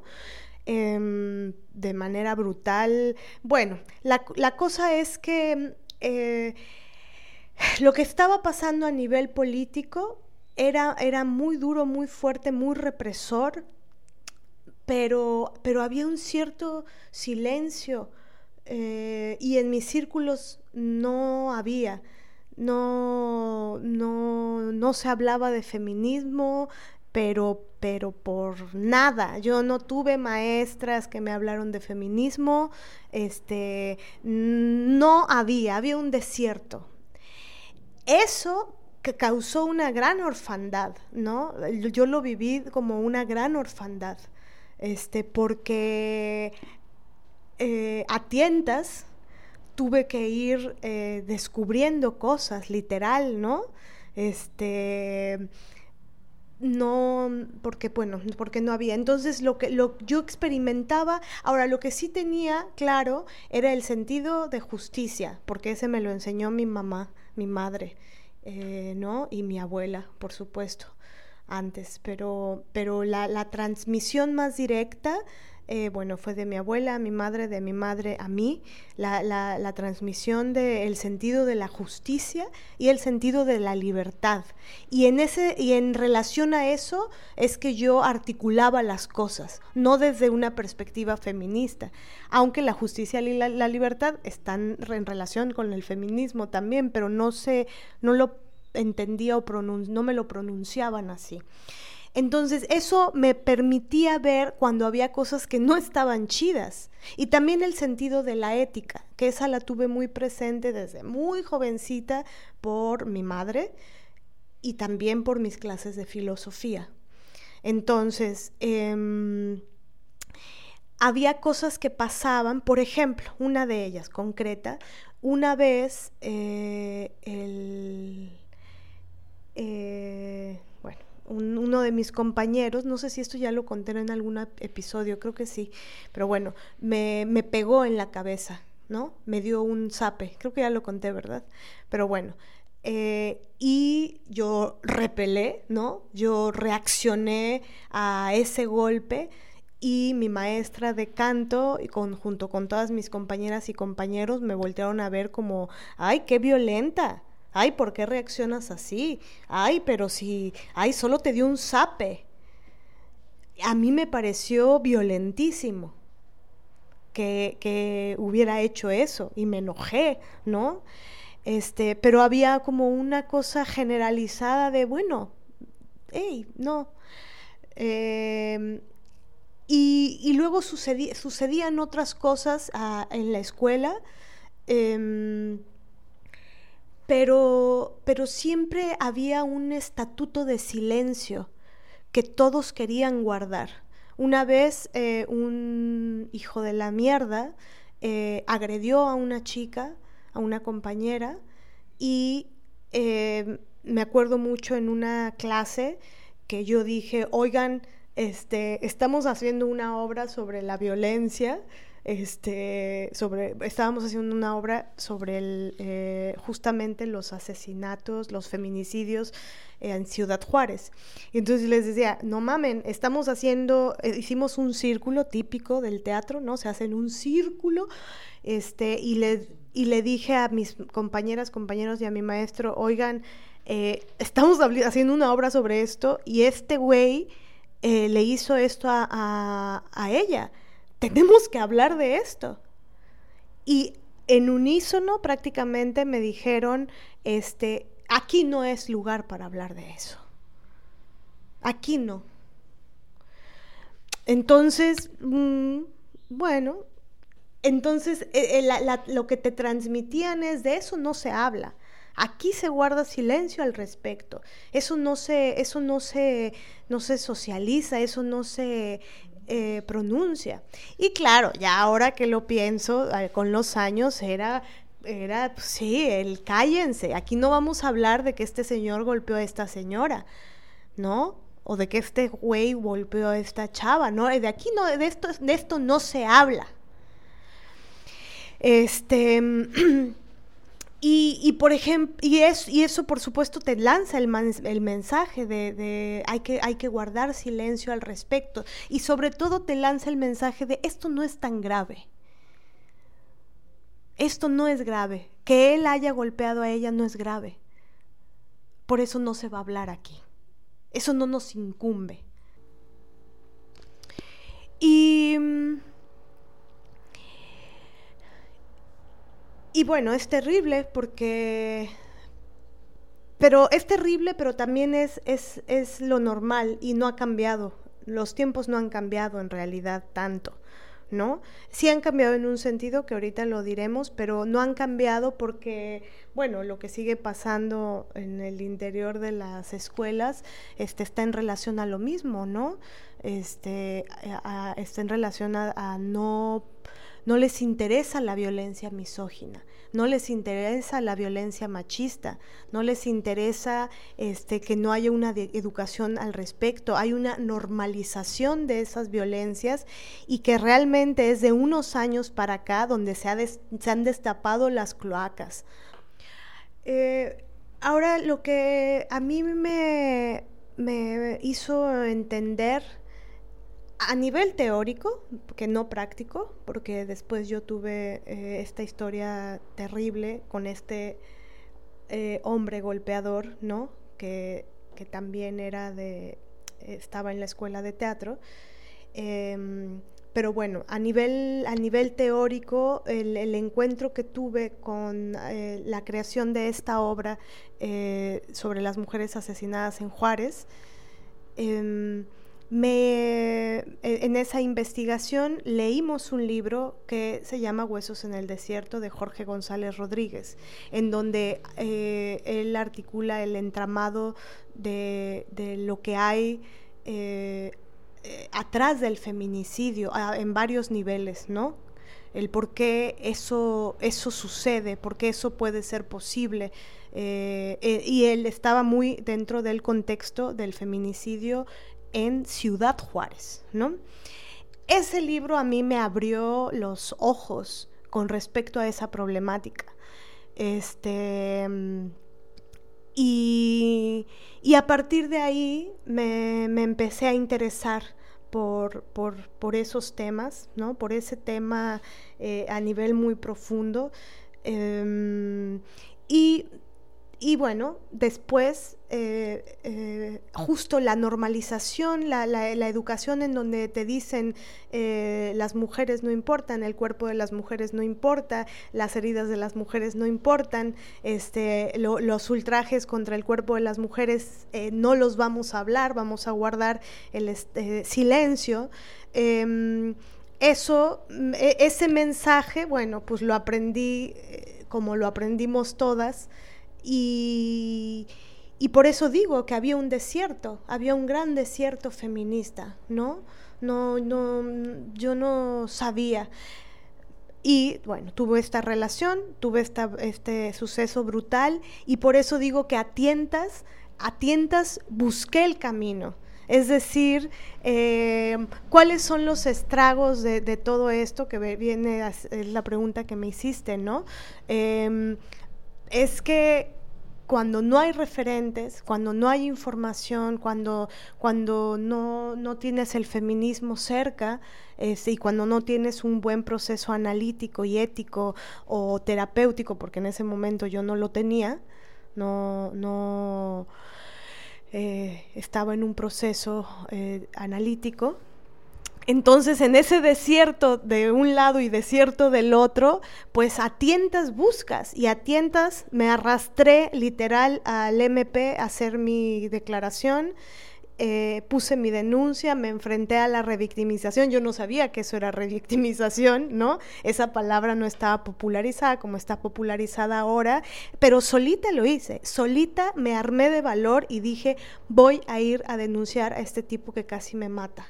Fui a la PGJ, me hicieron mi parte médico, luego me fui me levantaron la denuncia, luego fui al peritaje psicológico y mientras viví la sarta de misoginadas que me decían para desestimar lo que me había sucedido o para hacerme sentir culpable o para decirme, ¿para qué lo denuncia señorita si usted va a regresar con él? ¿No? O sea, el patriarcado puro y duro en el cuerpo, viviéndolo en el cuerpo y dejando cicatrices eh, eh, verdaderas, concretas, reales y también cicatrices psicológicas, por supuesto, ¿no? Em, y ese camino, e, esa, esa, ese estar en el, en el dolor, con la herida, la carne abierta, literal, me hizo ponerme a buscar, a buscar información, a buscar información y me hizo entrar ahora sí a un proceso de análisis con ética em, que bueno, tuve la suerte porque hay eh, procesos tanto analíticos como psicológicos que no son chidos y no tienen ética y son una mierda, pero hay otros que no, ¿no? Entonces, em, y entonces empecé a investigar por mi cuenta. Y, y bueno, así fue como poquito a poquito salí. Es muy rudo que los caminos de las mujeres cuando buscamos defendernos regularmente son en solitario. Por eso cuando una red de mujeres, por muy pequeña que sea, nos apoya es un paso gigante, porque regularmente estos procesos las mujeres los vivimos solas. Muchas veces nuestras amigas no nos acompañan o nuestras familiares, por miles de razones, no porque sean malas o porque nos odien, por muchísimas razones. Entonces, estos procesos son siempre tan solitarios y que después del 24A, de este de toda esta movilización que hubo por parte de las mujeres en México y que reverberó eh, en muchos lugares eh, y en otros movimientos importantes como el hashtag MeToo, em, son valiosísimos porque nos recuerdan que no estamos solas eh, luchando, que todas estamos siendo acosadas constantemente, violentadas constantemente, discriminadas, silenciadas, eh, violencias de todo tipo, eh, sexual, psicológica, física, hermenéutica, patrimonial, económica, por supuesto. Y estas luchas que han hecho tantas mujeres y que particularmente de las que estamos hablando, que somos arriba de 35 años, que hicimos, empujamos mucho, eh, gracias a otras que estuvieron antes, por supuesto, pero también ante esta neblina de conocimiento y de furgor, pues bueno, lo hicimos muy intuitivamente y muchas veces creyendo en quien no debíamos, como es mi caso, pero también acercándonos de forma empírica con las herramientas pocas que teníamos, ¿no? Por eso creo que molesta tanto que luego haya un desprecio de las siguientes generaciones con respecto a nuestros propios caminos que tuvimos que atravesar regularmente en solitario, regularmente solas, ¿no? Porque luego hay una, em, una especie de apropiación de nuestro conocimiento, de nuestras palabras, sin darnos el crédito, y apropiándose como si fueran de ellas, ¿no? Entonces, pues es muy doloroso y sumamente injusto porque en este afán de que de ahorrarles pasos ha habido en muchas de ellas, por supuesto no en todas, pero en muchas de ellas una apropiación de nuestro propio conocimiento y de nuestra propia fuerza de trabajo buscando otras autoras que llevaban por lo menos, por lo menos 40 años, lesbianas, la mayoría, eh, investigando acerca de estos movimientos feministas, ¿no? así en plural, movimientos feministas, pero no en plural feminismos. ¿No? Entonces, pienso que en, dos cosas muy fuertes que, dices, Mané, ¿no? Por un lado esto que estoy mencionando, pero también del viaje en solitario, de las mujeres que estábamos construyendo en nosotras, en la pelea y en el búnker, en el MP, con la policía, revictimizándote y violentándote nuevamente. Eh, Pienso en dos cosas que dijiste hace un rato con respecto a una que, bueno, nada más quiero hacer como el, la nota al pie porque, porque es importante, porque muchas mujeres eh, teatreras nos escuchan. Eh, y bueno, las que no son teatreras también lo necesito que lo, que lo perciban, ¿no? Como un favor personal. Que el hecho de que los teatreros y las teatreras se suban a un escenario a defender ciertos temas no significa que abajo del escenario sean congruentes. Y eso lo he visto muchísimas veces, Una y otra vez. Y cuando lo he denunciado, bueno, me han atacado bastante, ¿no? Eh, hace cuatro años, en el 2018, me dijeron que era homofóbica por evidenciar la misoginia de mis compañeros, con los que muchos de ellos, desgraciadamente, compartí el escenario. Y ahora, cuatro años después, me dicen que soy transfóbica. ¿no?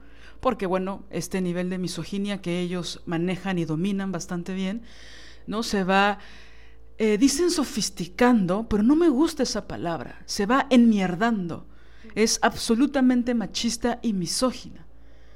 Buscan de pretexto eh, cualquier cosa, incluso instrumentalizar los movimientos que son importantes para eh, el escarnio y la humillación. Entonces, bueno, una parte de mí, la verdad es que se muere de curiosidad por saber cómo me van a nombrar en el 2026, ¿no? Eh, donde pues obviamente el común denominador va a ser la misoginia, porque los hombrecitos no soportan que las mujeres eh, hagamos evidente y señalemos su absoluta misoginia. No lo soportan, ¿no? Entonces, para mí es importante decir como muchos hombres, hombrecitos, así les voy a llamar, en este episodio, se suben a defender, bueno, defender entre comillas, porque ni siquiera como no leen y no, investigan, no, lo articulan como, se debe, tampoco lo defienden, pero mencionan, voy a decir, en sus dramaturgias pequeñas, como ellos también, eh, ni siquiera hacen crítica, ni siquiera cuestionan, ¿no? Tampoco defienden. Eh, y entonces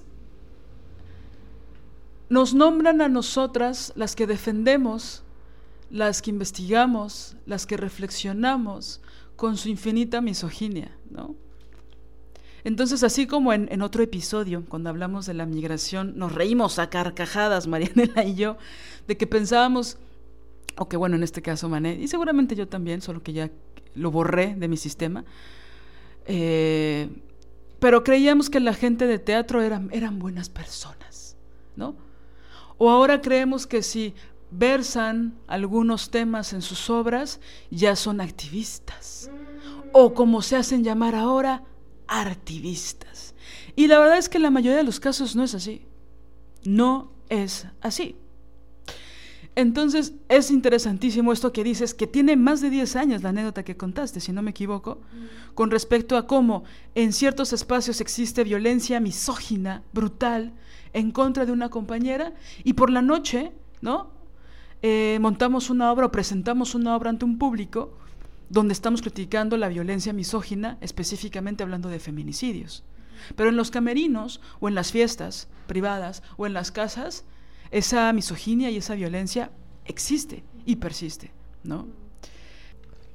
Entonces, bueno, pienso que no, no es de menos cuestionar y tener los ojos atentos, alerta, también el oído y por supuesto las vísceras y el corazón, para identificar a estos hombrecitos que públicamente hablan mal de las mujeres, pero que no hacen una confrontación real con argumentos, ¿no?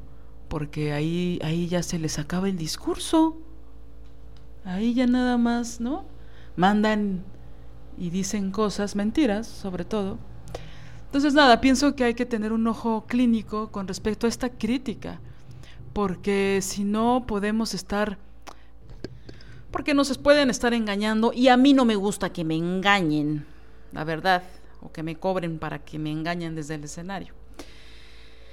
En fin, eh, creo que vamos a ir cerrando, si te parece bien, Mané. Creo que has compartido cosas, híjole, que, son duras, pero que es importante apalabrar, pronunciar, sobre todo porque son análisis de mucho tiempo que tú has hecho durante muchos años con distintas perspectivas, con aristas distintas, rememorando cosas, y que eso es un proceso de mucho trabajo, sí, pero además es un proceso emocional que es fuerte, ¿no? Y por supuesto también es un trabajo muy profundo intelectual y de mucha confrontación, ¿no? Es decir, se necesita bastante valentía para atravesar esos procesos durante tanto tiempo, para analizarlo a conciencia, para no dejarse llevar por la superficie. Y también, por supuesto, quiero decirlo para que lo digas públicamente, ¿no? Esto que decías de cómo apalabrar siempre es, es significativo, es importante para nosotras, no solo tú y yo, sino todas las mujeres, pero también cómo estos análisis han detonado en que agarremos un micrófono y lo digamos públicamente. Pensamos que, pensamos que a muchas personas, mujeres, les puede servir lo que estamos diciendo, ¿no? Eh, si no es ahora, será mañana. Como diría, es que hoy, hoy Timbiricha ha estado. Eh, y por cierto, abriendo y cerrando ese paréntesis que abrí hace como hora y cuarto, quiero decirles que eh, le creemos a Sasha Sokol esto que está haciendo es brutal. Y también marca de forma significativa eh, los imaginarios con respecto a estas mujeres aparentemente inalcanzables, que son perfectas, que son modelos a seguir para muchas generaciones y que resulta que han vivido y han padecido muchísima violencia. Y que el hecho de nombrarla públicamente, uff, porque no todo es miel sobre hojuelas y no todo es felicitaciones y credibilidad la han puesto en duda, su criterio, su inteligencia, su experiencia, su percepción y muchísimas cosas que a las mujeres que caminamos por las calles, no las mujeres de a pie también nos suceden. Entonces, ¿te gusta Timbiricho o no? te haya gustado o no, porque también esas letras bastante patriarcales, pero nada, marcaron eh, significativamente la historia de la música en México, al menos, y que son figuras que son bastante visibles. Entonces, que estos personajes de la, de, pues sí, de la luz pública, por así decirlo, se posicionan en contra de la misoginia y en contra de la pederastía, pues bueno, siempre es interesante e importante, ¿no? Sí, también creo que es un, un hecho muy importante porque es una denuncia a un tipo con poder y en el rubro del teatro, por ejemplo, si bien hubo un Me Teatro, eh, lo, que, lo que sí no ha sucedido es un Me Teatro de, las vacas sagradas, ¿no? Es decir, em, si se dan cuenta, si una hace un análisis de quienes fueron denunciados, eh, todavía no están eh, las, las, vacas sagradas, ¿no?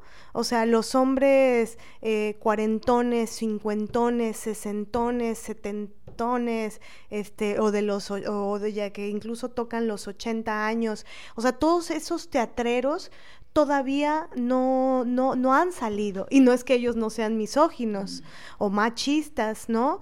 Eh, pero sobre todo misóginos, no.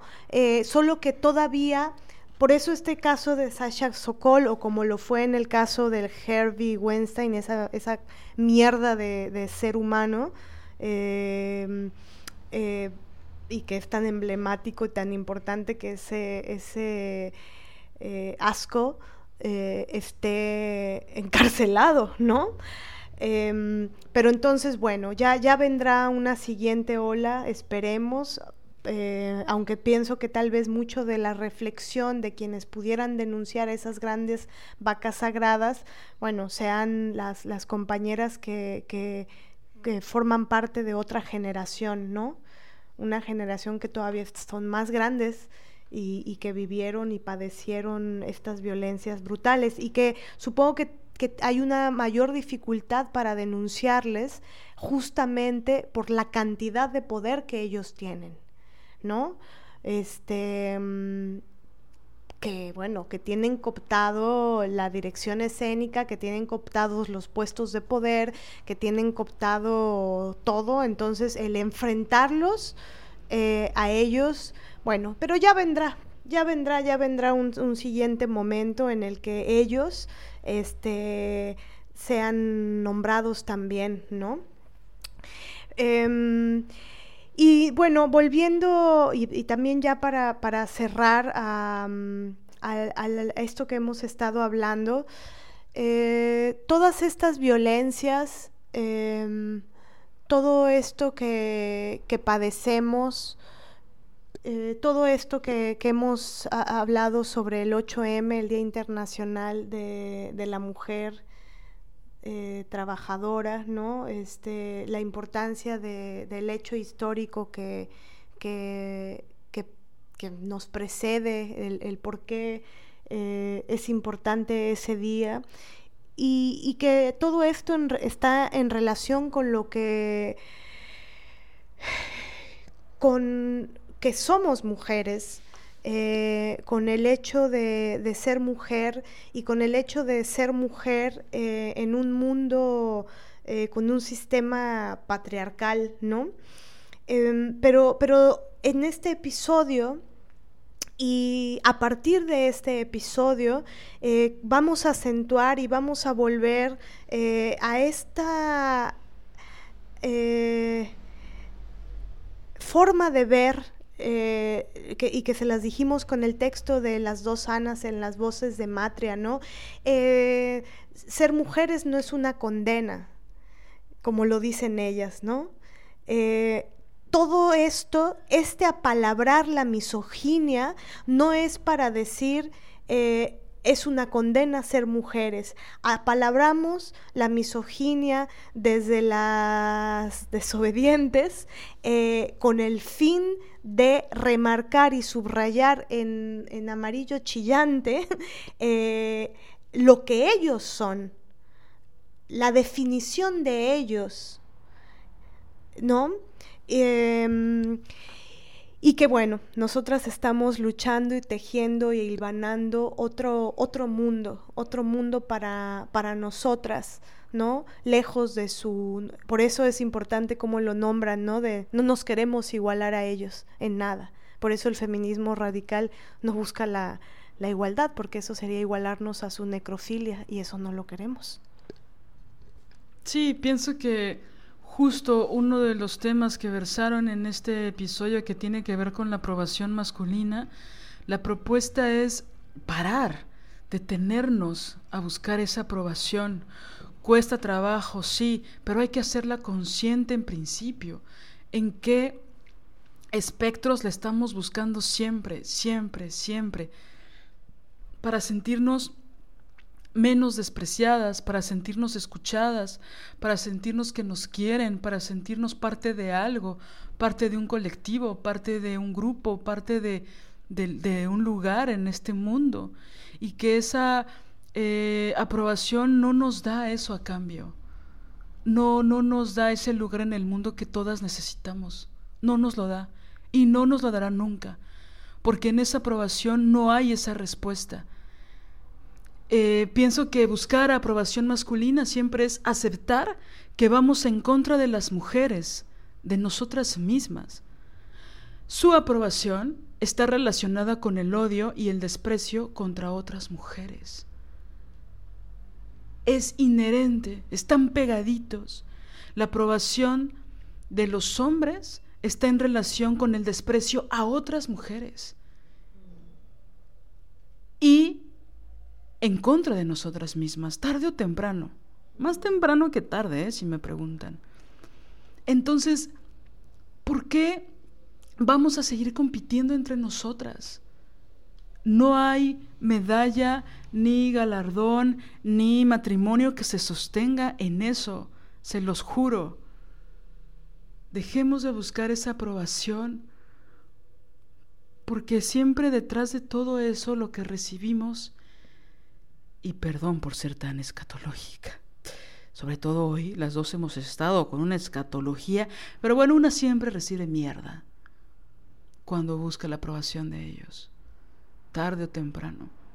Y cuando una lo obtiene, es mierda para otras. Entonces, ¿para qué? ¿Para qué, compañeras? Considerémoslo, la idea, por lo menos de hacer consciente en qué espacios y en qué momentos y con qué personas. Porque ni siquiera es, en la mayoría de los casos, con personas que queremos o que nos respetan. Buscamos la aprobación de todos los hombres, desconocidos o no. En mayor o menor medida cambian los matices, pero estamos constantemente buscando, buscando aprobación, el aplauso, la sonrisa, que no piense que soy lesbiana, que no piense que los odio. Sí soy feminista, pero no tanto. O sea, sí, ¿saben? Ya, hagámoslo consciente. Sí, y la aprobación masculina no solamente tiene que ver con, la mirada de el, que me vea bonita para él. Esa es una de. Pero el espectro, la cartografía que podríamos crear de dónde aparece la aprobación masculina es, e, es grande, es amplia, ¿no? Por ejemplo, la institución Em, la institución es aprobación masculina, es parte del mundo masculinista. Entonces, por ejemplo, desmarcarse de aquello institucional es muy difícil a nivel laboral, por ejemplo. ¿Por qué? Porque normalmente se, se piensa que, y bueno, porque también hay una parte de, lo real en eso, ¿no? De lo concreto, que lo, lo, eh, por eso la economía se ve atravesada también, atraviesa todo esto. Es decir, eh, ¿dónde se paga? ¿Dónde, no, ¿Dónde te pagan tu trabajo? ¿Dónde te pagan tu trabajo?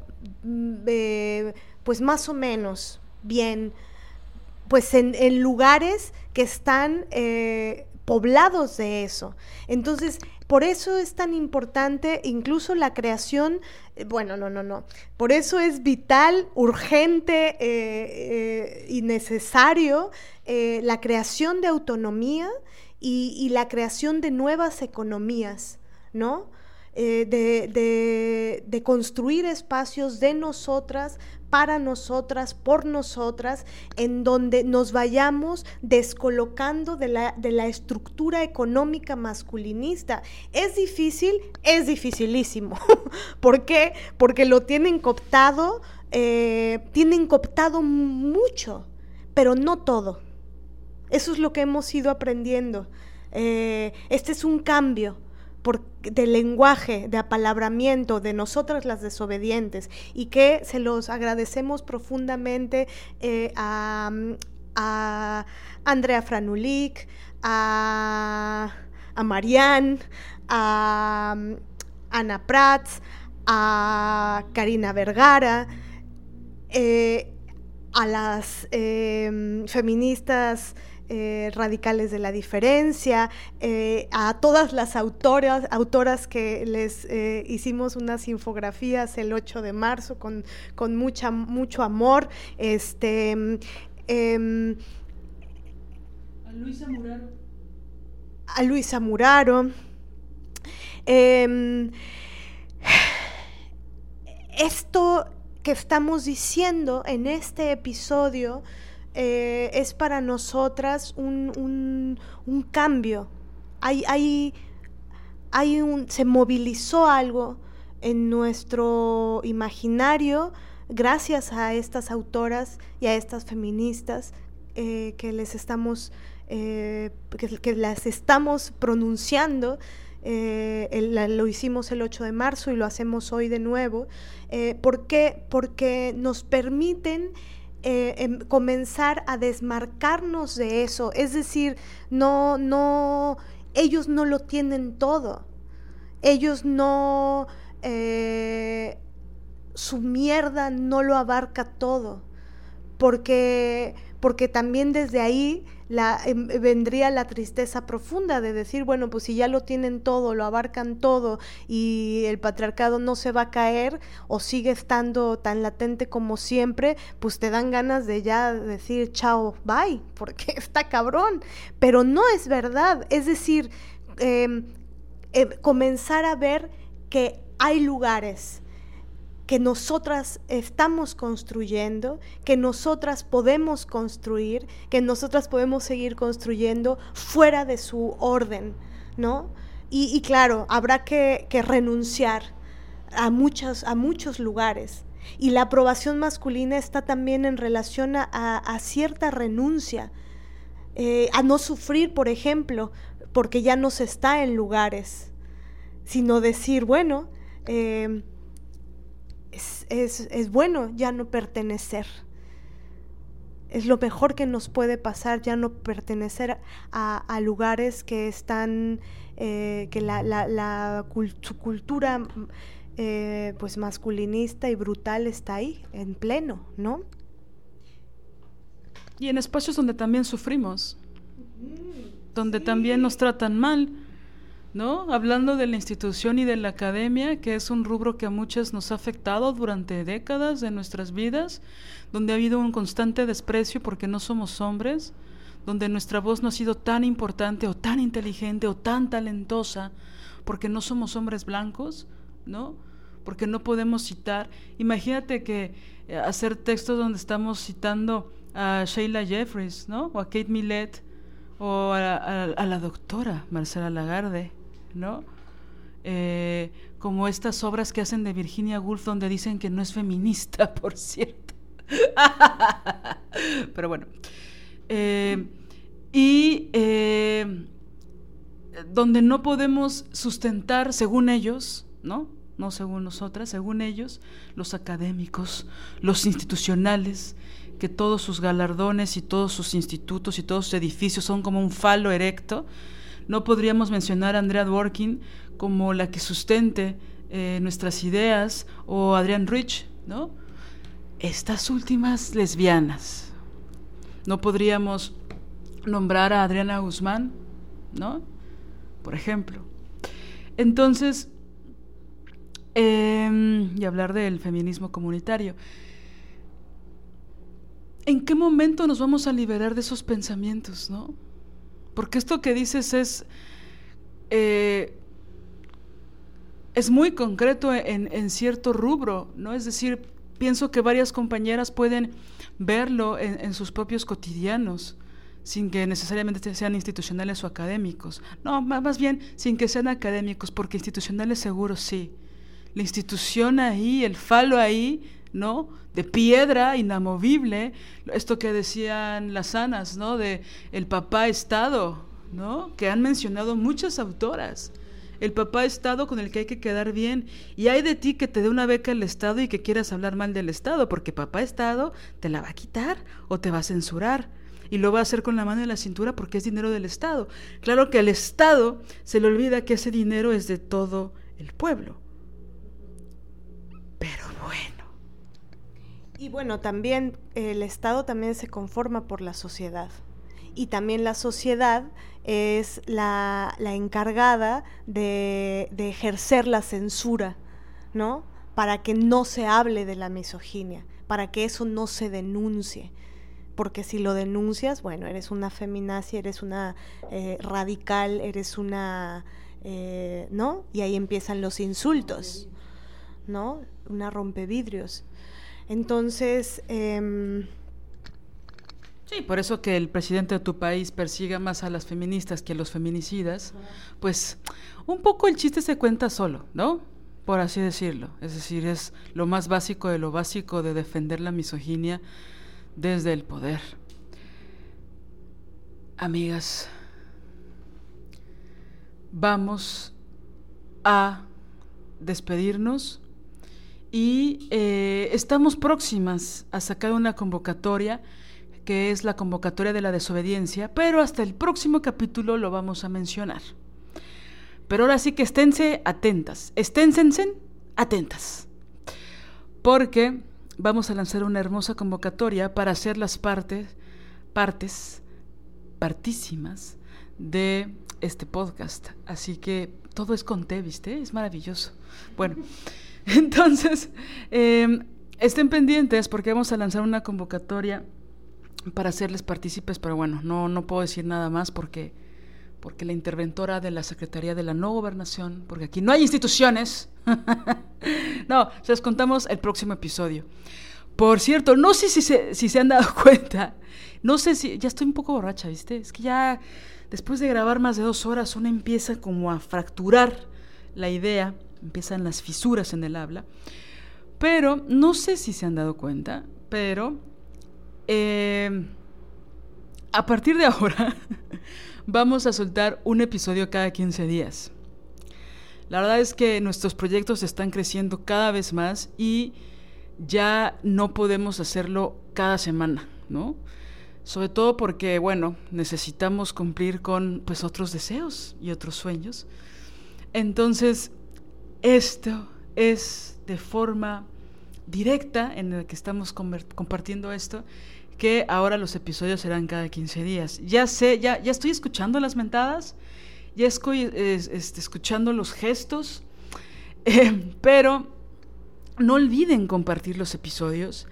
Y el otro día estaba pensando, Marianela, no sé si me permitas decirlo, pero pienso que si tú has escuchado más de un episodio de Las Desobedientes, o has escuchado el mismo episodio más de una vez, ya puedes considerarte bastante desobediente. Ya se está ahí la semilla está creciendo a gran velocidad si estás escuchando estos episodios y aún más si los estás compartiendo. Hola Elia, mucho gusto, ¿cómo estás? Hay que salir del closet de la desobediencia. Es difícil, es duro, ya saben lo que siempre digo, todo lo difícil vale la pena. Es complicado, pero, pero vale la pena.